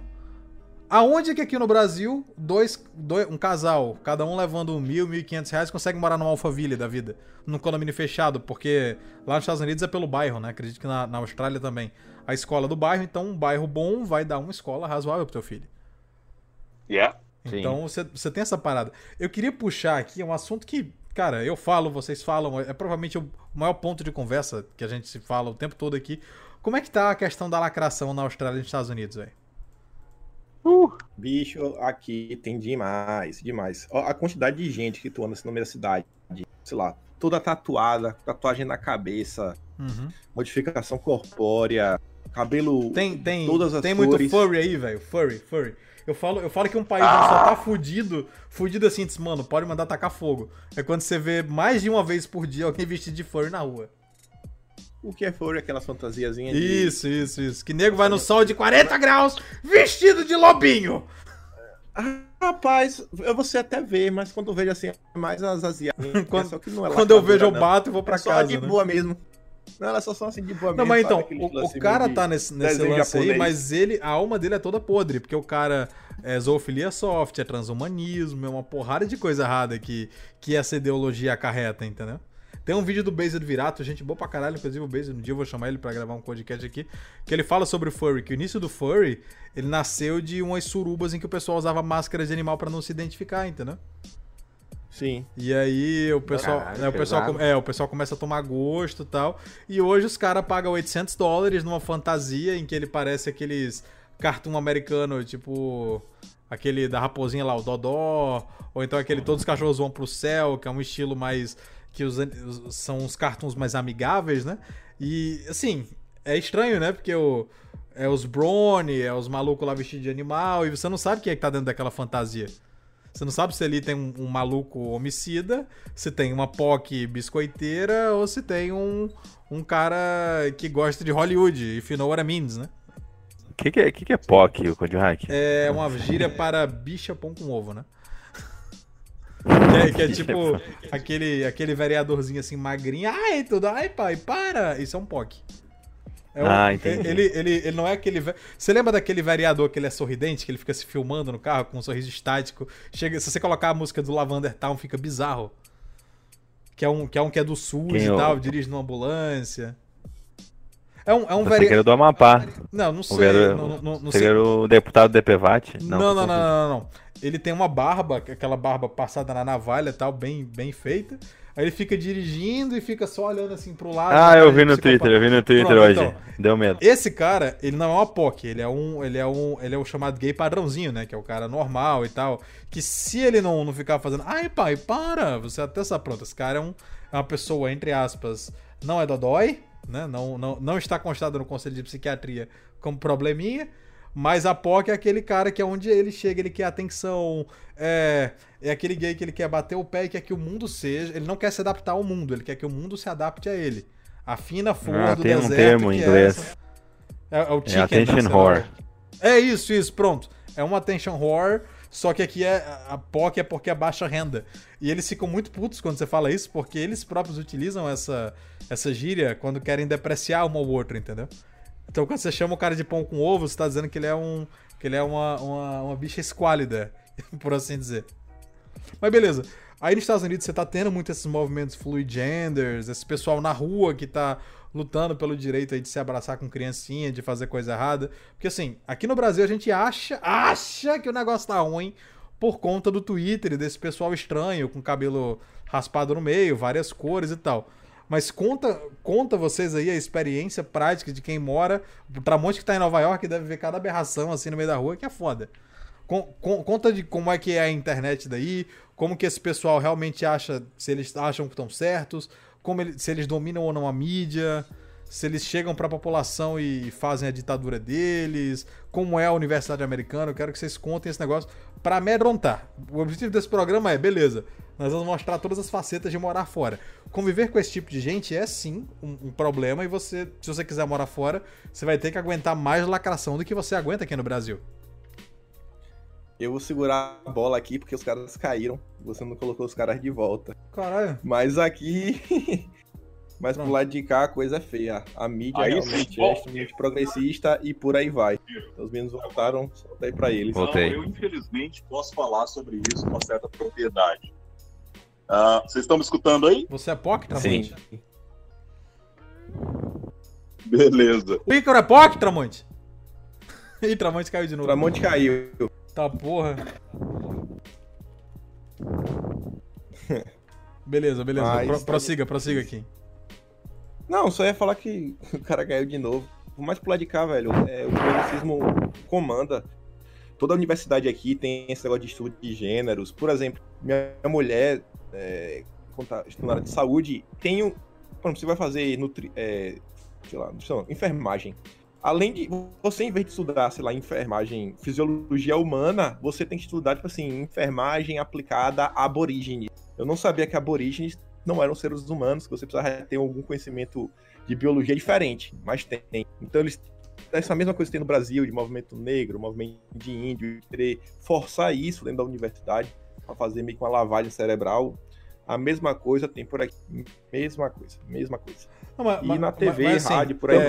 Eles usam o aborígene como uma espécie de índio de aqui, né? Aí Não, feio. tem que deixar o É aborígene no cantinho dele, ele é um Igual- ser intocado. Igualzinho, dem- demarcação de terra. Nossa, você não bizarro, pode cara. agredir aborígenes. Se você fizer qualquer coisa contra Porra, sobra pra assim, você. você não pode agredir é fora também. "É, Eu vou sair na rua tocando fogo aborígene. Não, Aí é o vacilo. negócio é o seguinte, Aí é vacilo assim, também, porra. Não, mas, não, mas o negócio é o Não seguinte. pode, Ele não pode nem botar fogo no aborígene. Pode nem reagir. Eles já Vou são bem reagir, tostadinhos, né? não pode nem tocar fogo. Ai, ai. Pô, eu li, eu li um artigo. Eu li um artigo que dizem que existem gangues de aborígenas na Austrália. É verdade isso? Rapaz, uma vez eu tava indo pra South Bank, que é um bairro que deve ter, acho que qualquer país aí colonizado pela Inglaterra. Tem tipo um parquezinho, então uma praia artificial, tudo. Eu tava indo pra lá, tava até encontrar uma menininha. tem uma, tinha uma gangue de aborígene adolescente. O cara olhou pra mim e falou. É os Warriors, "Bless né? you, Bless you. Aí ele falou, bless you. Tipo assim, te- Deus te abençoe, né?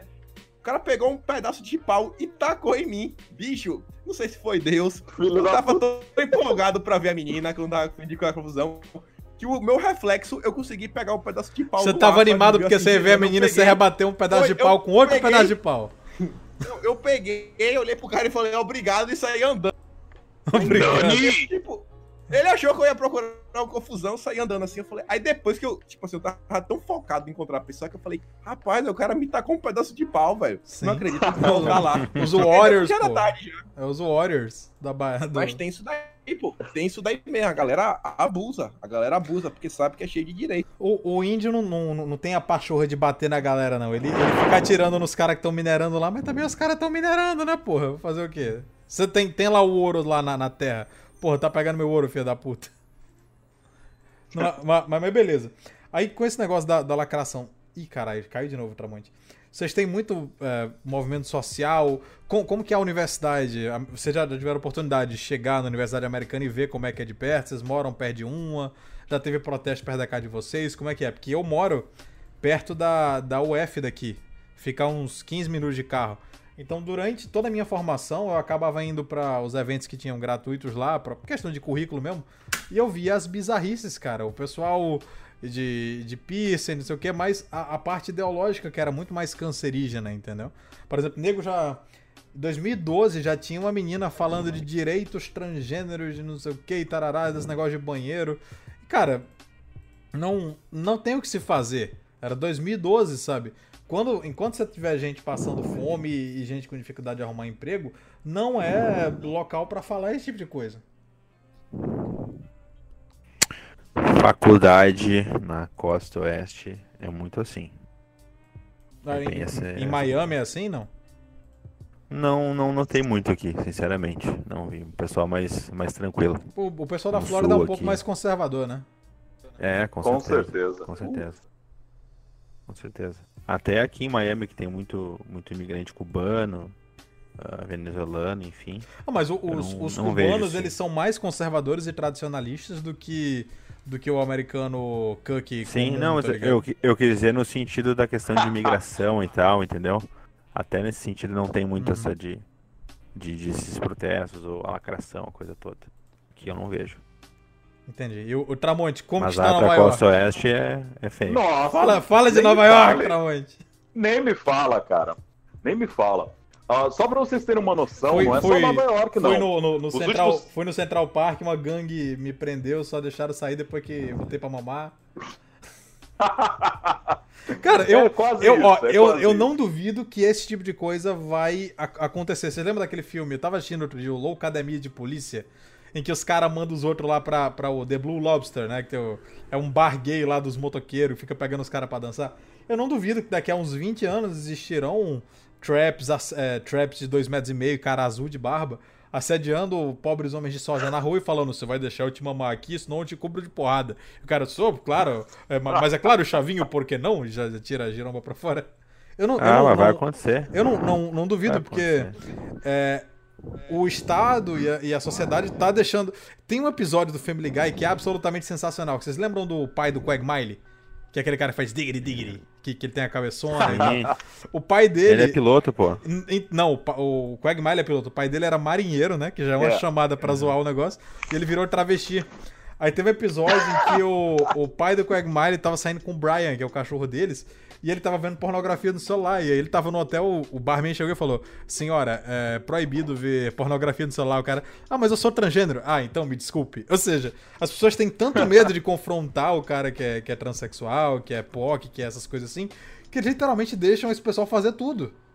Então, com o tempo, eles vão é, é, é, arregaçando a janela de Overton e começando a ficar cada vez mais afrontosas e atrevidas, Mona. Olha o problema que isso já vai criar, cara.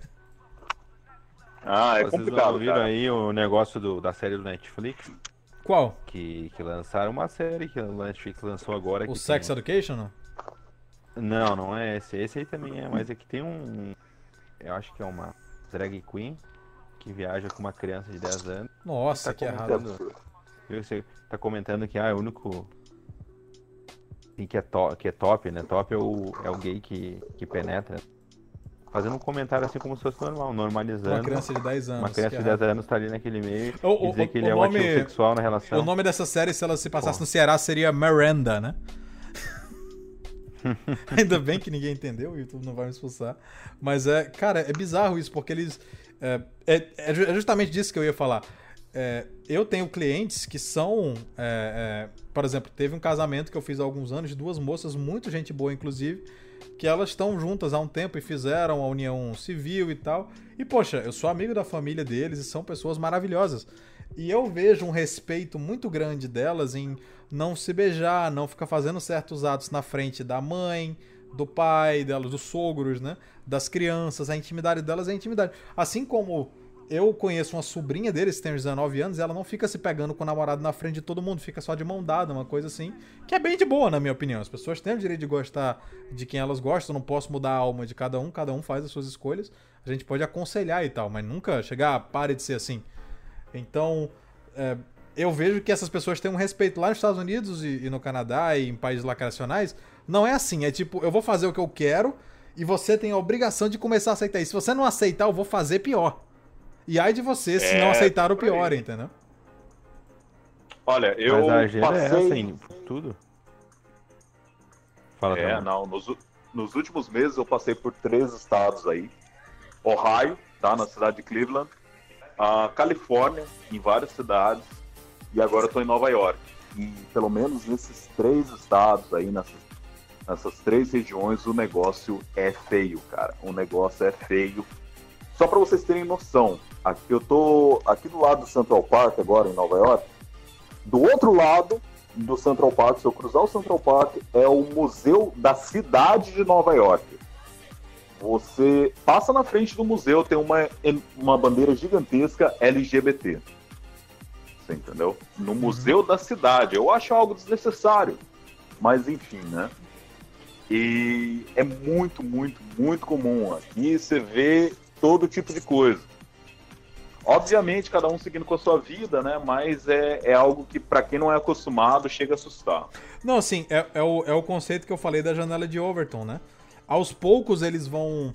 Eles abrem um buraco e eles vão elarguecendo Vão o buraco, com o perdão Yeah. da palavra, né? E eles vão extrapolando a um ponto em que daqui a pouco o, o homem hétero ele não pode olhar pra uma mulher que é um assédio. Mas o gay ele pode sair esfregando pirombas na, na cara das pessoas e você não tem que ficar indignado porque é pela diversidade, entendeu? Exato. Então, quando você se muda para os Estados. Unidos, est- esteja ciente, aqui no Brasil, até o nosso pessoal lacrador, até o nosso pessoal comprometido. é, Lógico, tirando o pessoal do PSOL, que eles querem ver o caos e tal, mas até o pessoal que a gente julga hoje como, como parte da cultura revolucionária, eles são muito mais comedidos e comportados do que o pessoal de fora.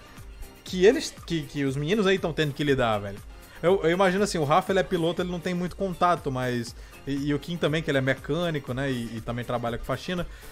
E o Tramonte também, né? Que você trabalha com peão também. é, Não chega nenhum, nenhum traveco chamado, sei lá, Javier. Mi, mi nombre es Javier, o cara com o cabelão e o batom gigante de forte, tá ligado? Não chega, mas pra quem trabalha com atendimento, com, sei lá, o cara é médico, é enfermeiro, ele deve ver muito isso. E deve ser muito estranho, né, cara? Porque é aquele impacto, né? Mas eu, eu queria puxar aqui o último bloco do. Da, acho que é uma entrevista, né? Eu entrevistando vocês, basicamente. Não é um programa. Porque basicamente eu faço perguntas e respondem. Mas eu quero saber, como é que é a questão.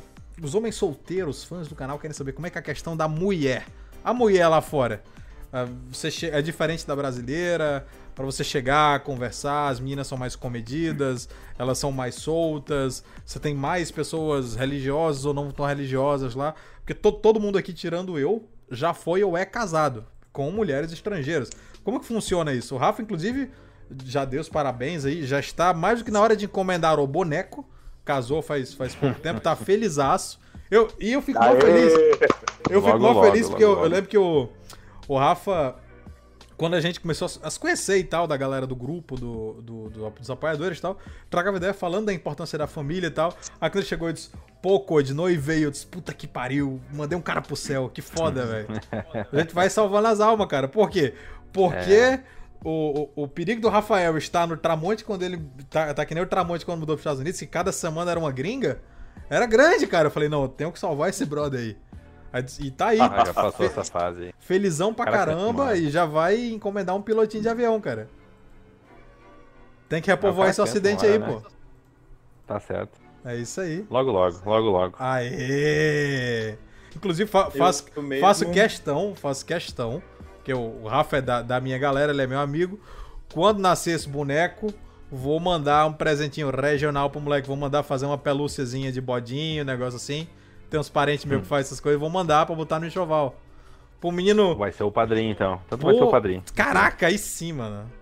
É tudo, tudo que eu quero é um motivo pra ir pra Orlando, cara. Só, só vai, só vai. eu tô indo pra Orlando pra visitar o, o meu padrinho. Não é pra comprar câmera, não, não é Code Hack. Não, não, vou visitar meu afilhado. Tá louco que eu vou comprar câmera três vezes por ano? Não, vou visitar o Uri. Só chegar. Na... Tá mas convidado então- ao vivo aí. Uai, rapaz, vou, vou De na- novo, né? Já convidei antes. Vou no orgulho, cara. Eu quero salvar o. Eu perco a minha alma, mas eu salvo o acidente, cara. Mas beleza. É, gente, co- como é que são as pessoas aí? Vocês chegam aí, a mulher americana, a mulher australiana, ela é mais receptiva? Ela encara o imigrante como um cara que, que quer mais parada casual? Ou elas enxergam vocês. Eu lembro que o Irã, do Ninguém Se Importa, comenta que as mulheres da Europa elas acham o latino mais compromissado. Porque o europeu é muito frouxo, né? Então ela olha pra um cara assim do Brasil ou dos Estados Unidos e pensa, pô, esse cara é melhorzinho do que esse corno safado que tá aqui me, me cortejando, né? Porque os caras, eles estão dominados pelo politicamente correto e tal. É, os homens não têm, entre aspas, pegada de chegar e ter uma atitude, olha, eu gosto de você, eu quero ficar com você, eu quero ter uma família, quero assumir responsabilidades com você, mulher de outro país. Vamos lá? Fechou, irmão? Não, o, o, Cook fica, é porque você é, é tão bonita e, e deixa eu tomar aqui meu, leite de soja, só um pouquinho aqui. E os caras, eles são mais... eu Acho que é por isso até que você tem uma, um- uma parada de divórcio tão gigante, né? As mulheres elas se acostumaram com esse homem mais frouxo e elas tomam muita liberdade e fica afrontosa que nem a POC. É com- mas, mas contem aí, cara. Eu quero saber história de vocês porque tô com 30 anos. Se der ruim pra mim, eu pego um avião e vou arrumar alguém aí, cara. Preciso deixar herdeiros. Vou deixar o Tramonte responder essa aí. Nossa, não deixa não. o Tramonte tem uma história de tristeza inacreditável, cara. Conta Vai, aí, Tramonte. Conta. Não, a minha, a minha história não é exemplo pra ninguém. Você tá querendo salvar almas e nesse É. quesito eu falei aí gravemente. Tramonte é, Tramonte é praticamente Big Tal, cara. não, conta- não, diga mas- isso. mas- Não diga isso, mas- porque pode ter gente assistindo esse podcast que tá conversando É aí Brinks, é comigo, Brinks, então- é Brinks, cara, é Brinks. É Brinks. Isso, Tramonte não é Migtal, não. Não. não. sei nem o que, que é. Mas beleza, conta, conta a sua história sofrida, Tramonte. Bom, eu quando cheguei nos Estados Unidos, eu não sabia se eu ia ficar aqui, né, cara? Mas o motivo que me fez ficar foi porque a mulherada é fácil.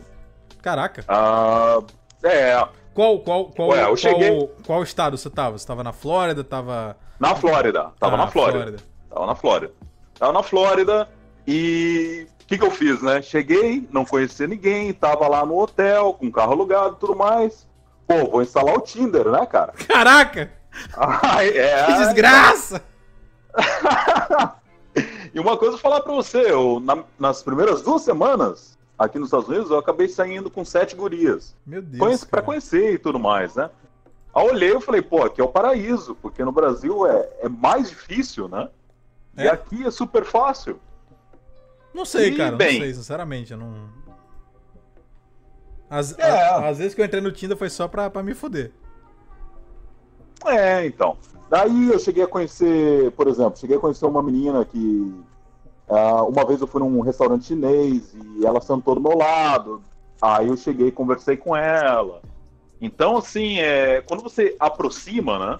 Se aproxima da- das americanas, elas são bem receptivas, bem receptivas. Dá pra rolar uma conversa legal e tudo mais. E, enfim, a dinâmica é diferente da brasileira, sabe? É diferente da brasileira. Agora, como- não sei como é que foi pro Rafael, né? Não, a Rafa, Rafa está num caminho Ah, pra não, se casar muito compa- bem. Completamente ao contrário. Conta aí. É E, o, o, Kim, o Kim também é um rapaz romântico. Kim foi esperto. Kim ele falou assim: o acidente tá meio complicado, eu vou Eu vou dar um, jogar um D20 aqui, apostar no crítico, pegou logo um, um asiática, né? Sua esposa vietnamita, né, Kim?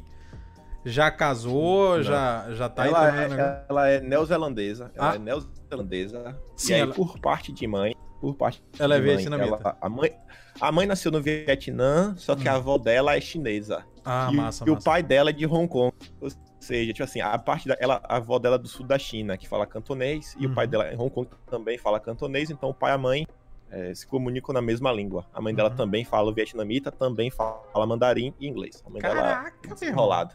Menino, o, o filhos do Kim vai falar português, baiano, cantonês, mandarim tradicional. O moleque vai nascer poliglota já.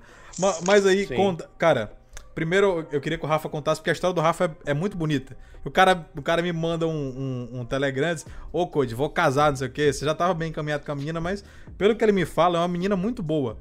E é um, um É. problema que eu vejo os homens hoje arrumarem boas mulheres. E aí eu faço a pergunta: lá fora existem comunidades de pessoas que, tal qual como a gente, são mais conservadoras, que tendem a, a, a, a ideia de ter uma família, de, de querer de fato algo sério, algo duradouro, diferente do Tramonde aí que é fag de Tinder. Como é que funciona aí? Pô, então, minha mulher é brasileira, né? Então eu não tenho muita experiência. Ah, ela, ela é brasileira? Ela é brasileira. Ah, eu pensei que ela É. era gringa, cara. Não, não. Só o que tem aqui, eu acho que eu concordo com o Tramonte. A minha experiência foi diferente da eu tava aqui antes. Mas aqui tem muita questão das leis do divórcio.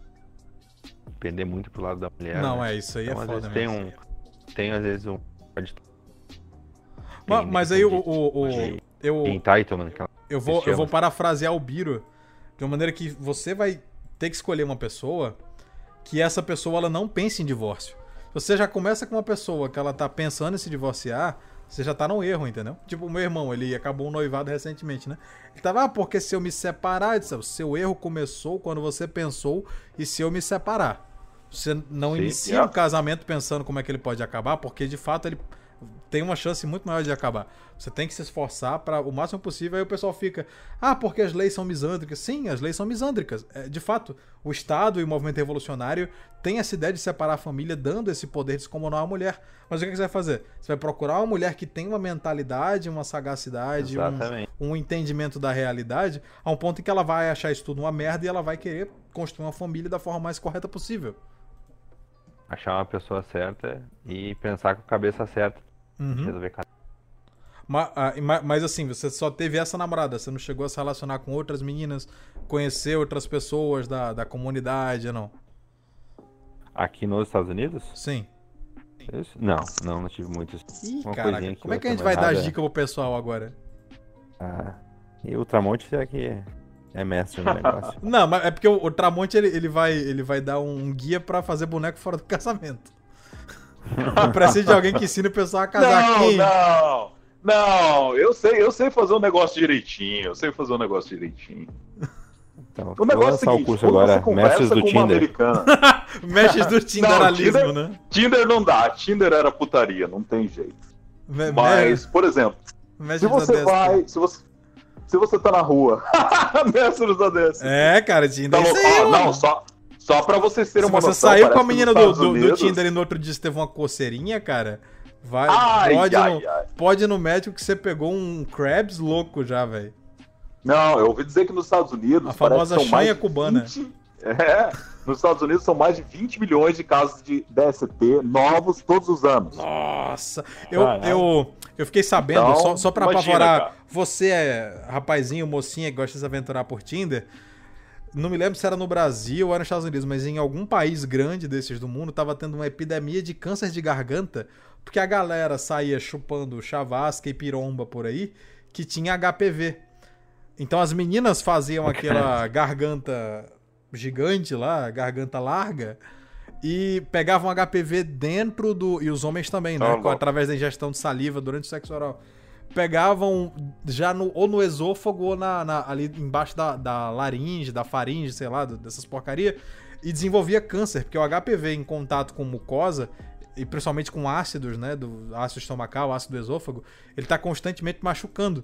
E como todo tecido defeituoso, né, que é um HPV, é um defeito na célula, é, danificado frequentemente tem a possibilidade de virar um câncer, tá aparecendo uma, uma verdadeira epidemia de câncer de garganta e câncer de esôfago nesse pessoal por conta da, da ingestão de sêmen ou de, de fluidos com, contaminados com HPV.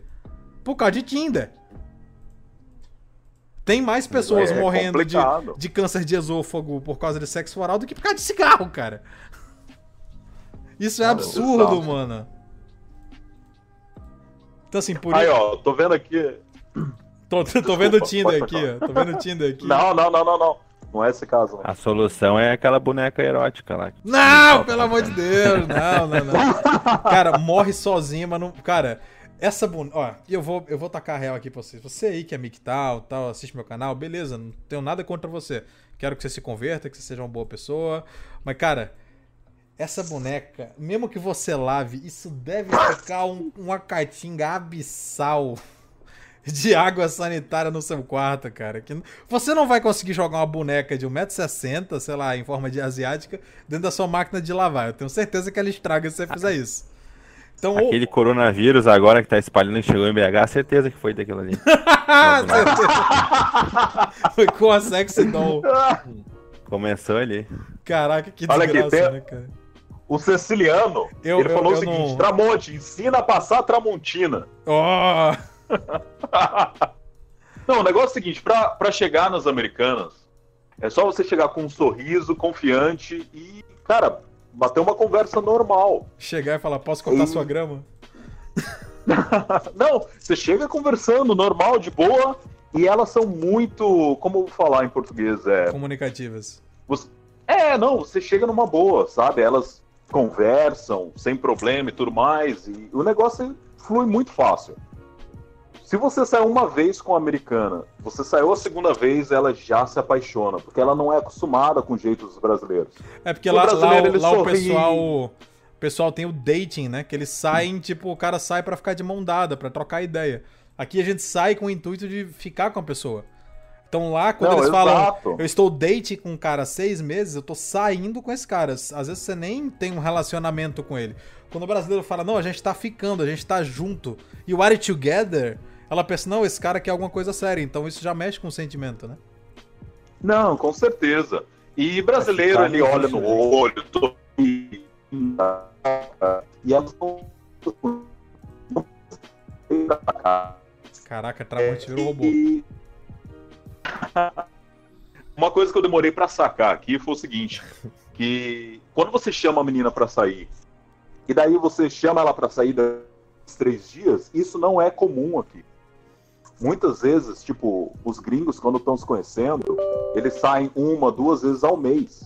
Caraca. E eu, quando gostava da guria, eu, quando gostava da guria, eu falei, poxa, o encontro de hoje foi legal. Daqui a dois dias, você vai estar fazendo o quê? Ah, eu vou estar livre. Ele falou, beleza, vamos para outro lugar. Então, elas, elas pensavam que isso era um, como eu vou dizer assim, um interesse em comum. Uhum. Para mim era a coisa mais natural, mas para elas era um interesse em comum tal. Então, depois de saindo duas, três vezes, a, a maioria já tava meio que se apaixonando, cara. Entendi. Eu achava que eu era foda, né? Mas não é. É a diferença entre culturas. Uhum. Aqui também é assim, pro lado de cá. Mesma coisa. Se sai Ah, é? coisa, a galera já se apaixona, já fala, nossa, velho, cara é diferente. Esse cara é diferenciado. Porque o brasileiro invade, né? O brasileiro não tem muito simancol. Aí acha que tá no Brasil. Beija a menina, quer ver uma coisa, não, quer ver uma coisa? Beijar uma pessoa em público. Tipo, não é aquele beijo de você chupar a pessoa, sabe? Parecendo que tá copulando no meio da, da selva. Ou só um beijo assim normal, já é algo assim, fala, meu Deus, o cara me beijou em público, eu não acredito. Principalmente quando é asiático. menina. Meu Deus, meu Deus, me beijou em público. O cara quer casar comigo. Tipo Não. isso. Tem muito casal conta- aqui que não conta a nem sua dada, né? É? Caralho. É. Povo frio, por isso que se separa. Não se ama. Kim, conta a sua história Nossa. com a sua digníssima, cara. Você, é, eu, eu sei que eu, eu, eu, eu ouvi uma live do, do Kim com Beta Pobre lá, que é um, baiano também aí da, da região, Ah, já dei entrevista Pop é lendário. Lendário. Deu, deu Lendário. cara. Eu só vou falar pro Beta Pop se eu tivesse a oportunidade de trocar uma ideia com ele, cara. Para de defender concursos públicos. Isso vai sugar sua alma, cara. Ai, ai, ai. Mas o, o, o Beta Pobre, ele falou, né? Aliás, o Kim falou como é que é, né? As festas e tal, e o pessoal se Sim. conhece. Tem muito asiático, tem muito gringo lá na Austrália, então você consegue interagir bem com as pessoas. Com- como que é o pessoal daí? As minas são mais conservadoras, são mais soltas? Você roda pra encontrar uma pessoa que queira casar aí? Ah, o modernismo já tomou de conta? Ou você ainda tem blocos tradicionalistas ali no meio dos grupos sociais? Mas as asiáticas aqui são bem tradicionais. 90% dos asiáticos são conservador, que não sabe nada de conservadorismo, mas são os conservadores de o verdade. conservador orgânico, padrão né, cara? mesmo. É, o conservador orgânico, que ninguém precisou ensinar. Ele aprendeu porque o pai e a mãe falam pra ele desde criança que ele tem que limpar a casa, tem que estudar, tem que aprender algum hobby, que seja, sei lá, tocar piano ou fazer qualquer coisa assim, por aí vai. E o cara cresce, família, sempre essa ideia de colocar a família em primeiro local, todos moram juntos. Na- minha mulher mesmo, a mãe dela mora na rua, que é uma rua sem saída. Uhum. Aí na mesma rua mora a mãe dela, na frente da casa mora o tio, e aí o tio toma conta da avó, que e aí foda. do lado morava outra tia que ela morava com a filha. Que a filha, a Pô, que filha legal, dela hein? é o, é o, é o Não, mais velho da é- geração de minha é- mulher. Isso é aquela parada dela- bacana da Ásia que eu vejo que a família ela é muito unida. E aqui no Brasil Sim. as pessoas elas querem ir pra longe da família. Não, eu quero ficar longe da- dos meus tios, meus avós. Cara, Aí, lá, lá o cara passa uma dificuldade, né, Kim? Todo mundo se ajeita, Sim. ajuda o cara, arruma um sim, emprego. sim, sim, sim. É Sim. foda, cara. Aí, por exemplo, essa tia, essa prima de Michelle, que é a mais velha da geração de Michelle, ela já deve ter os seus 40 e pouco. Então ela tem dois filhos já e tudo. Aí ela toma conta, ela mora com a mãe, meio que toma conta da mãe. A mãe é uma das mais velhas da geração da mãe de minha mulher. Então mora todo mundo junto, to- todo final de semana, o pessoal tá junto. A avó dela até faleceu ano passado. Aí todo domingo o pessoal almoça junto e depois vai no cemitério. Todo domingo. Não tem um que não vai. E, o- e os mais velhos, né? Os filhos da avó, a mãe dela e os é, tios por aí vai. Durante a semana ainda vão no cemitério aí pelo menos uma vez. É só assim, família em primeiro lugar. Aí, por exemplo, minha mulher tava precisando estudar alguma coisa na área de beleza e estética. Aí ela falou, que quando ela pensou em falar isso daí, a mãe já falou: ah, não, beleza, se tu for estudar isso aí, tem tua prima, que é lá de Hong Kong, ela tá morando aí, ela tá trabalhando na área de comida, mas fala com ela, aí você já começa alguma coisa juntas. Tipo assim, já é o primeiro pensamento é: procura algum dos teus primos e, e já vai. Então, o pessoal sempre coloca a família em primeiro lugar. E aí, minha mulher, como eu conheci, tipo, depois de um período que eu tava igual Tramonte aí, perdido, sem saber o que fazer da vida, eu cheguei a essa conclusão. Falei, não, agora eu tenho que parar de, de brincadeira, agora eu vou procurar alguém mais sério. Conheci minha mulher, conversei com ela muito, muito mais do que talvez deveria. Ah, eu conta, falei, conta o, o Kim, ele me contou uma vez que ele sabe usar o Tinder da forma certa. Conta pro pessoal aí. Não, é isso, é isso. Eu falei, não, vou entrar no Tinder, vou, óbvio que eu, dar, vou, só vou dar match em alguém que é esteticamente, pelo menos, que meus olhos não vão doer a olhar pra pessoa. E aí eu falei, não, vou conversar com essa pessoa e só vou chamar pra sair, sei lá, depois de, sei lá, uma semana conversando, pra ter certeza que eu tô chamando essa pessoa, porque é uma pessoa que eu quero e tenho um prazer em conversar. Não porque eu quero, sei lá, copular com essa pessoa. E aí pronto, conversei com minha mulher, sei lá, mais de uma semana só no Tinder, antes até de trocar o WhatsApp. Depois eu pedi o WhatsApp, WhatsApp, depois conversou mais quase uma semana. Aí chamei ela pra sair. No primeiro encontro, basicamente, a gente só jantou, depois a gente saiu andando ao redor do rio, andou por, Ó. sei lá, duas horas conversando. Não tentei nada, nada, só conversar mesmo, voltamos. Depois vimos um segundo encontro também, só conversamos, nada. Só pra ir andando, nem de mão dada, basicamente, a gente andava. Até que as coisas foram indo, indo até que começamos a namorar tudo certinho. Mas é, é diferente, né? Não foi aquela estação, ah, não, vou sair, vou pegar a nega, vou fazer isso, vou jantar, já naquelas pretensões todas. Não, nem beijo rolou. Falei, não, velho, vou pra conhecer a pessoa. Ver se é uma pessoa ah, massa mesmo, que eu goste, gosto de conversar e por aí vai. E aí as coisas foram indo, foram indo. Quando a gente começou a namorar ainda, eu, a gente já namorava, eu nem, nem tinha ido na casa dela ainda, porque ela, aquela coisa, não, vamos se encontrar aqui, ainda não sei se tu é uma pessoa extremamente confiável pra apresentar pra minha família, vai que é um maluco, Não. vai roubar minha casa. Aí depois que foi pegando assim mais confiança, ela falou, não, é, vou te apresentar meus pais agora. Aí pronto, conheci a galera desde o início, sempre me colocaram na família. Basicamente eu conheci a mãe dela numa quarta-feira, no domingo era aniversário da avó, que já tinha falecido, aí tinha toda a família, já me levaram pro, pro almoço. Depois do almoço já bateram foto, já me colocaram nas fotos. Eu falei, rapaz, mal eu comecei a namorar, e se der errado, eu vou aparecer nas fotos, velho. Mas então, ah, você, você não começa nada que pensando que vai dar errado, cara. Tem que é. começar no. Eu, eu, eu admito que as coisas deram, deram errado com a, com a ex-senhorita Hack lá, quando eu pensei, cara, isso vai dar errado. Que aí eu comecei a fazer certas irresponsabilidades e a não cuidar dos sentimentos dela como se deveria, e eu perdi, cara. Entendeu? Então, assim, Sim. Seja. O conselho que eu dou pro pessoal: não ache que vai dar errado. Faça, faça valer como se de fato fosse um relacionamento que vai ser para sempre. Então, quando tiver de pedir desculpa, peça desculpa. Quando, pedir, quando tiver de sacrificar, se sacrifique. Seja uma boa pessoa. Seja, te, seja tenente a Deus e, e faça tudo direitinho, porque a ideia é realmente você construir uma coisa boa. Então, gente, eu Sim, queria pedir aqui. Viver sem plano B, né? Viver, é, viver sem, sem, plano, B. B. Viva com plano A. Exatamente, é. cara. E arrume uma mulher também que não queira um plano B, C, D, é, como é bem exatamente. comum. Arrume uma mulher que olhe pra você e fale, cara, ele é feio, ele é meio, meio zoadinho aqui, mas ele é uma boa pessoa, ele é inteligente, ele é um cara sagaz, ele quer uma família. Ele vai ser meu plano A, meu plano B, meu plano C e meu plano D. Exatamente. É difícil. É mais importante. Não tô falando que é fácil, cara, mas vai.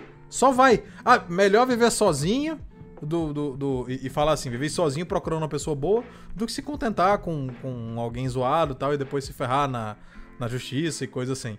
Gente, eu queria então pedir para vocês aqui primeiro, um conselho e medida de orçamento. Como é que o cara faz? Ah, tem que guardar muito dinheiro uh, ah, para tirar passaporte, essas coisas assim. Vem com agência de emprego, vem estudando e depois arruma emprego. Contem aí como é que vocês acham que, sei lá, o cara quer se mudar para fora, dá um conselho, fala, ó, você tem que juntar tantos mil, tem que fazer tal coisa, seu inglês tem que estar tá bom, tem que estar tá mais ou menos. Eu quero que cada um diga, partindo lógico da própria experiência, o Rafa acho que não, porque ele ele já foi para trabalhar, então ele já foi mais preparado, mas o Kim e o, o Tramonte. Então, Quem pode você quer falar primeiro? Pode ser. Eu até já falei já no Beta Pobre, sem, sem choro, sem nada, mas eu falei lá no vídeo Beta Pobre, nas minhas contas, quem quiser vir para Austrália hoje, eu recomendo aí pelo menos em torno de uns 40 mil reais, que é o que você vai precisar para você gastar aí, sei lá, meio que 25 mil para escola, passagem, aplicação de visto, uh, todas as taxas pequenas, seguro de saúde e por aí vai. Você vai vir basicamente com coisa. E o restante, mais os 15 mil para você ter isso de reserva. Porque quando você chegar, você vai ter que pagar por fiança da casa. É bom ter um dinheiro na mão, porque se tiver dinheiro na mão, você já compra uma moto, já compra um carro, já tem emprego garantido, aí já pode fazer Uber e por aí vai. E vai que tem alguma emergência, alguma coisa, imagina, você vai, sai, a sua emergência. Fica liso. Fica liso, você vai ter que voltar, porque você não tem dinheiro nenhum. E ninguém vai lhe ajudar, né? Pelo amor de Deus. Então eu, é o dinheiro que eu recomendo. Aqui na Austrália é completamente impossível você pensar em ficar sem visto, porque você não vai conseguir emprego nenhum, porque eu expliquei lá no Beta Pobre, mas financeiramente para a empresa não é vantagem, não é vantagem nenhuma, porque o cara lhe pagar em dinheiro, mas se ele não declara esse dinheiro, ele vai ter que pagar imposto em cima desse dinheiro. Uhum. Porque o dinheiro, em teoria, não saiu da empresa dele, ele está dando dinheiro. Então, o imposto de renda aqui é muito alto, principalmente para quem tem empresa que ganha muito dinheiro. Uh, então, não vai compensar para o cara. Então, o único método que vinha é basicamente você vir como estudante, a não ser que você já venha para trabalhar, o que também é possível. Existem os planos do governo de imigração, que não são tão complicados, uma vez que você já tenha é, dinheiro. E aí, se você quiser ficar, você basicamente vem para fazer um curso de inglês. Você, quando se estabilizar, você tiver um dinheirinho mais, você se joga no curso técnico da vida, porque faculdade é muito caro. E aí pronto, você faz o curso técnico, já fora, leva Fora que anos. na faculdade você pode contrair umas doencinhas, né, velho? É, Exato. Eu, eu, um eu não tenho coragem de, de, de, pisar na Universidade Federal usando a chinela havaiana nem a pau, cara. Vai que eu tô, eu tô com um corte técnico. no pé, um negócio assim, cara. Sai dessa. Os cursos técnicos aqui, eles vão te permitir aplicar para o chamado Graduate Visa. É um visto que depois, se você estuda, você pode entrar nesse visto, aí você não paga nada, e você pode continuar aqui no país. E aí, nesse período aí, depois do curso, você vai ganhar mais pontos, porque para aplicar para residência é uma prova de pontuação. É tipo, qual é a sua idade? A depender da sua idade, você ganha pontos. Você é casado, solteiro, sua mulher tem alguma atividade que também está na lista das profissões requeridas, tá, você ganha mais pontos. Qual é o seu nível de inglês? Você ganha pontos. Você já fez algum curso na Austrália, ganha pontos. Você tem experiência na área no Brasil, ganha pontos. Você tem experiência na área na Austrália, ganha mais pontos. Então tudo vai ganhando pontos, você juntou a pontuação, aplicou por visto. Não é um trabalho de, tipo assim, difícil, mas leva um certo tempo. Uhum. E ao final do processo, já foi. Então não é um país basicamente só depende que você tenha disciplina. Eu vou estudar, eu vou trabalhar, eu não vou andar com brasileiro. É uma, é uma recomendação que eu dou. Caralho. E vai dar tudo certo. Xenofobia, a gente vê por aqui. Tramonte. ah, é bem por aí o que o Kim falou. Uh, o meu conselho é o seguinte: pesquisem muito bem como se faz absolutamente tudo antes de você vir para cá tá? Independente da maneira como você vai vir, se você vai vir para passar um tempo como turista, se você vai vir para uh, estudar inglês, se você vai vir com visto de trabalho, pesquise como funcionam as coisas aqui. Isso é o mais importante, você tem que conhecer muito bem a cidade, a região para a qual você pretende se mudar. Isso daí é o principal fator para você ser bem sucedido aqui. Porque, como Kim falou, brincando, mas não é bem uma brincadeira, é uma realidade. Você não pode confiar nos outros aqui, em pessoas que, ah, eu tenho um amigo lá em lá nos Estados Unidos e ele me deu uns toques, ou ele vai me ajudar, ou ah, eu tenho um conhecido, ou ah, eu cheguei nos Estados Unidos e fiz uma amizade.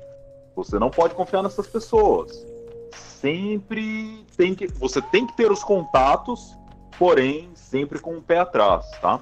Em termos de grana, Pro cara que vem solteiro aqui, ou a menina que vem sozinha, uh, pelo menos 7 mil dólares para aguentar em uns dois, talvez três meses. Se o cara quiser raparigar no Tinder, leva quanto? Aí tem que levar uns 14. né? Ah, aqui é 20 dólares não, uma não, bebida? Não é assim, não é 20 assim. dólares uma é bebida, assim. meu Deus! Ah, de boa, lugar de boa. Você chega pra mulher, tá aí, have one corotinho, do you want? Aí, não, daí aí eu vou ensinar o truque. Aí eu vou ensinar o truque. Você pega, você pega a guria, leva num desses bares que, que vendem cerveja artesanal e tudo mais. Tua conta vai sair no máximo uns 25, 30 dólares e vai dar bom. Cara, Happy hour, cerveja 2 dólares. É isso aí. Aqui não, não a cerveja, seu, viu? a cerveja vai ser 5, 6, talvez 7 dólares. Só que é um canecão, entendeu? Então a menina ah. vai tomar um, dois, você se mantém ali, você toma um para não gastar a grana. Nossa. Vai gerenciando com água barato. também. Caraca, Tramonte é, é, então. Tramonte é muito larápio, cara. Não acredito. não, mas tem Aqui que ser isso. Um Aqui cada um paga o seu, não tem esse problema não. Nunca. aqui espera-se que a pessoa vai pagar o dela e você vai pagar o seu. Modernismo. Não, não que a mulher, Modernismo. A, mulher acha que você vai pagar o dela, não. Modernismo, isso, cara, porque você, você desacostuma o homem a, a ser cordial, a. Cara, o homem tem que ter uma atitude. Ah, lógico. Você tá sujeito a cair naquele golpe lá do, do Outback que eu ia caindo naquele tempo lá que eu falei pra vocês? tá, mas é obrigação do cara que o cara tem que ser sagaz, entendeu? É, é bom, é. o cara apanha para ficar esperto. Rafa, qual o principal conselho que você dá? Porque eu, eu sei que você não, não foi aí que nem os meninos para começar de baixo e tal. Qual o conselho que você dá pro cara que quer construir uma carreira nos Estados Unidos? Que ele quer ir para ir para, quero ser uma profissão mais diferente, quero quero aplicar o meu diploma, como como, como que o cara faz? Eu não tenho a experiência deles, mas eu tenho contato com outras pessoas, né? Uhum. É isso aí que o Tramonte falou, questão de dinheiro, de tempo, mais ou menos essa grana para aguentar. Fica esperto, não acha que. Não confia em brasileiros. Porque não, é, e malandro tem tudo que é lugar, picareta, né? Estelionatário. Aqui, por exemplo, fui tentar achar um, um, um quarto que o colega quer, quer alugar. Uhum. Três, os caras eram picaretagem, queriam uma grana na frente, mas um dizia que tava com câncer no pulmão, tava no hospital, não podia mostrar o apartamento. Mas se assinasse contrato com ele, mandasse a grana, ele mandava a chave.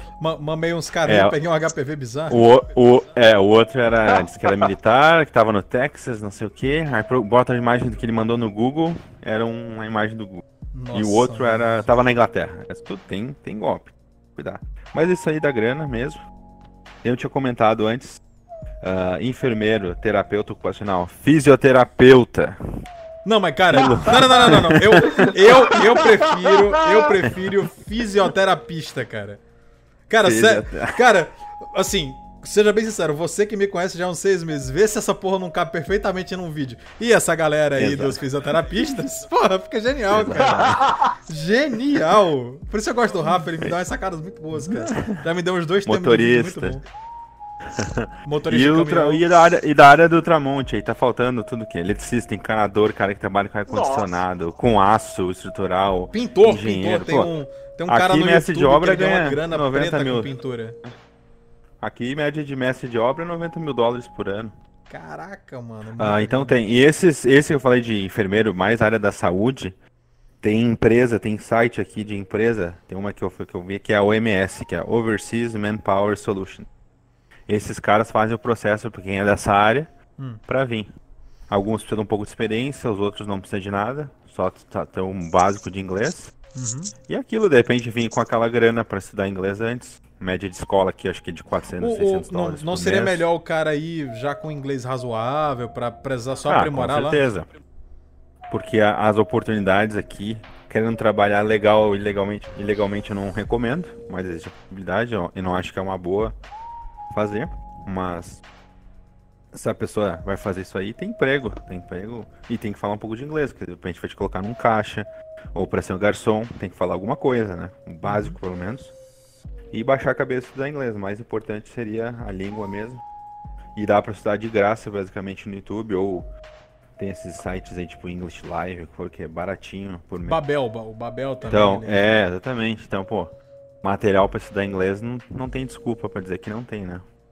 É, inglês é filme, é, galera que gosta de videogame. Eu aprendi assim inglês, inclusive, jogando videogame jogando Magic, bem nerd e assistindo filme. Putz, aí sim. Foi assim que eu fui aprendendo. Então, é. então, pessoal, eu termino esse papo maravilhoso com meus amigos aqui, com o Kim, com o Tramonte, com o Rafa. Vou deixar aqui o Jabás Tramonte no YouTube, só procurar lá. Kim Paim também, só procurar Kim com K, que nem o, o, o coreano lá, só que Paim de baiano.